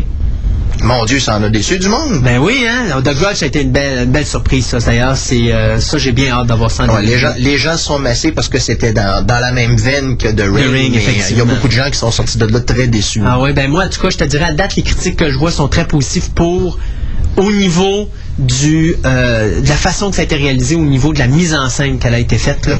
Elle est assez impressionnante, merci. Maintenant, j'ai pas vu le film, j'ai pas vu l'histoire, donc moi, je m'attends à le voir bientôt en DVD. Je pense qu'il sort dans... En février, il me semble. En février, c'est ça. 131 millions au box-office mondial, donc il n'y a pas beaucoup plus. Il a fait juste 21 millions, mais il vient de sortir au, sur le continent européen. Donc ça explique pourquoi il n'a pas fait euh, grand-chose. Petite surprise, Scooby-Doo. Tu sais, quand on dit Scooby-Doo 2, il n'y aura pas de Scooby-Doo 3 parce que le box-office ne permet pas. Je sais pas comment le film a coûté parce qu'il n'y a personne qui sait comment que le film a coûté, mais il a quand même fait 84 millions américains puis 178 millions, au niveau mondial. Ce qui est quand même pas si pire ne pour un pas film de surpris- je serais pas surpris que ce soit un 60-70 millions de. Ça se fait probable, ouais. Effectivement, d'autant plus que les deux acteurs principaux sont les plus chers. Après ça, les autres, ben, c'est pas... Surtout, Sco- je pense que Scooby-Doo- pas- Ah, ouais, mais c'est parce qu'en fait, juste de l'animer, de le faire, ouais. ça a pu coûter un bon montant. Hellboy, ça t'intéresse de savoir Hellboy? Je serais curieux de voir où c'est qu'il s'est placé. Moi, je l'ai bien aimé. 47e place. Il a coûté 66 millions. Il a ramassé 59,4 millions au box-office américain. Il a fait 99,4 millions au niveau mondial. Ouch. Il est suivi en, 48, pi- en 48e place de Dawn of the Dead, qui lui a coûté 26 millions, mais qui en a ramassé 58,9 euh, au niveau américain et 102,2 au niveau euh, international. Pour le Punisher. Punisher! Ouais, Punisher est assez bas. 250, mais, Punisher, 250 millions. 74e. Il a coûté 33 millions, mais il a ramassé 33,7 millions au box-office. Euh, américain, 54,6 millions au niveau mondial. Maudit qu'il y avait du monde qui avait de l'argent gaspillé. Ouais, c'est à peu près ça. Euh, Voyez-vous, euh, je vais vous dire une affaire des films tantôt là, que je vous disais. Ça, Oui, qui est. Décadence, a coûté 1,2 million à faire. Il a ramassé 55 millions au, box-office américain, 72,6 jusqu'à présent au continent américain. Je pense que ce gars-là aura plus besoin d'aller vendre ses bouteilles au dépanneur. Ben là, il sort le deuxième, là. Fait que probablement qu'ils vont le faire aussi à bas prix, et puis il va faire autant. Mais c'est tout ce qui est, ce qui est intéressant avec ça, c'est quand même 1,2 million. Mais t'as Carrie, euh, Carrie Elves qui, euh, qui joue là-dedans. Danny Glover. Puis Danny Glover, c'est pas des petits comédiens, ça, là, là. Normalement, leur salaire est supposé dépasser ça. Surtout Danny Glover avec ses trois Little Weapons, à moins vraiment que ça, ça Ça dépend, parce que si le film a été fait comme étant un low budget, ben low souvent budget, les, ouais. les comédiens vont accepter les, euh, le salaire minimum des comédiens aux États-Unis qui est autour de 25 000, je pense. Et je pense que le film qui fait vraiment rire tout le monde, c'est Open Waters, qui a coûté un demi-million à produire. Lui, il a ramassé, il est situé 83e, il a ramassé 30,5 millions au box-office américain, 51,8 millions sur le continent, euh, ben, sur mon- au niveau mondial. Fait que, tu sais, 51 millions de profit, ça se prend bien. Moi, je trouve... euh, Ça, c'était pas incluant euh, DVD. Puis avec tout le, le bouche-oreille qui s'est fait depuis sa sortie, ce film-là, euh, il risque de faire des bons, euh, des bons profits en DVD. Effectivement. Euh, D'autres choses qui pourraient être intéressantes? Ben, regardez, euh, Resident Evil, on sait qu'il va en avoir un troisième qui s'en vient. Il a coûté 45 millions à produire. Ben, il a ramassé 50,7 millions américains, 127,3 millions au niveau euh, mondial. Regarde, les compagnies font pas de déficit cette année, à part, ben, je pense pas qu'il y ait de compagnie. Regardez, euh, quasiment tous les films, si on calcule le box-office euh, mondial, ils font à peu près tout leur budget. Sauf que si on y va pour terminer avec le, les box-office euh, au niveau des, des départs de marché, le Sony arrive premier avec 14,3%. Euh, de- Spider-Man, a beaucoup aidé. Ouais, et euh, Walt Disney qui était premier arrive troisième avec 12,4% des parts. L'année passée, il était à 16,6%.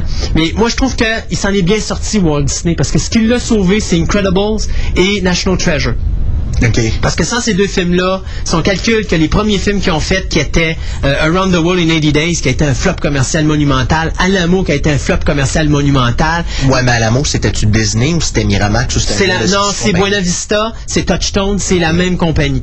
Euh, c'est épouvantable. là? Ils, ont, ils ont connu une jusqu'à The Village, ça a été une année désastreuse. The Village a changé la carte, mais c'était pas extraordinaire parce qu'encore là, il était perdant, il s'attendait à plus que ça. Ce qui a vraiment sauvé la carte, c'est les deux derniers films de l'année, soit Incredibles et euh, Incredibles qui fait encore énormément d'argent et euh, National Treasure qui était une belle surprise pour moi aussi. Là, je m'attendais pas à ça du tout, donc euh, petite surprise. Puis pour 2005, ben, de quoi à quoi il faut s'attendre, mais comme je vous l'ai dit tantôt, il y a des beaux petits films qui s'en viennent avec euh, donc euh, justement The Ring 2. Euh, Il y a Amityville le remake, Hitchhiker's Guide to the Galaxy qui sort le 6 mai également, Star Wars épisode 3 le 19 mai. On a Batman Begins le 17 de juin, War of the World le 29 de juin qui s'en vient, Fantastic Four le 1er juillet. Euh, on a euh, Charlie and the Chocolate Factory le 15 de juillet. On a également euh, attendez un instant, là, parce que je fais ça en même temps que, que je vous parle. Oh, tu n'as pas parlé de Sin City, par exemple? Non, Sin City, j'ai pas la date de sortie encore. Ça, c'est mars. C'est mars. Attends une seconde, peut-être que je l'ai passé. Ah, Visuellement, je sais pas si t'as... t'as Oui, ah oui? City 1er avril, excusez-moi. Oui, ben j'ai vu les posters surtout qui sont totalement délirants. Euh, on a également euh, Land of the Dead de Romero 21 octobre, The Fog le remake 14 octobre, 30 septembre Serenity, le film basé sur la série de Firefly, Euh, 14 novembre Harry Potter and the Goblet of Fire et l'année se finit en charme avec King Kong le 14 de décembre. Donc euh, une belle année encore en perspective pour euh, 2005. Et ben pour nous, ben, c'est tout pour euh, cette semaine euh, avec une autre belle émission de Fantastica, l'émission radio. Nous, on vous revient la semaine prochaine avec une autre émission. Et euh, d'ici là, eh bien, une bonne année à tous, à tous nos auditeurs. Euh, on espère que tous vos vœux vont être réalisés pour la prochaine année. Et euh, bonne année à vous tous, la gang. Bonne année. Bonne merci, année. merci, merci. À toi aussi, mon ami Pierre. Bonne année. Et nous, on se dit donc à la semaine prochaine pour une autre émission de Fantastica, l'émission radio. Thank you.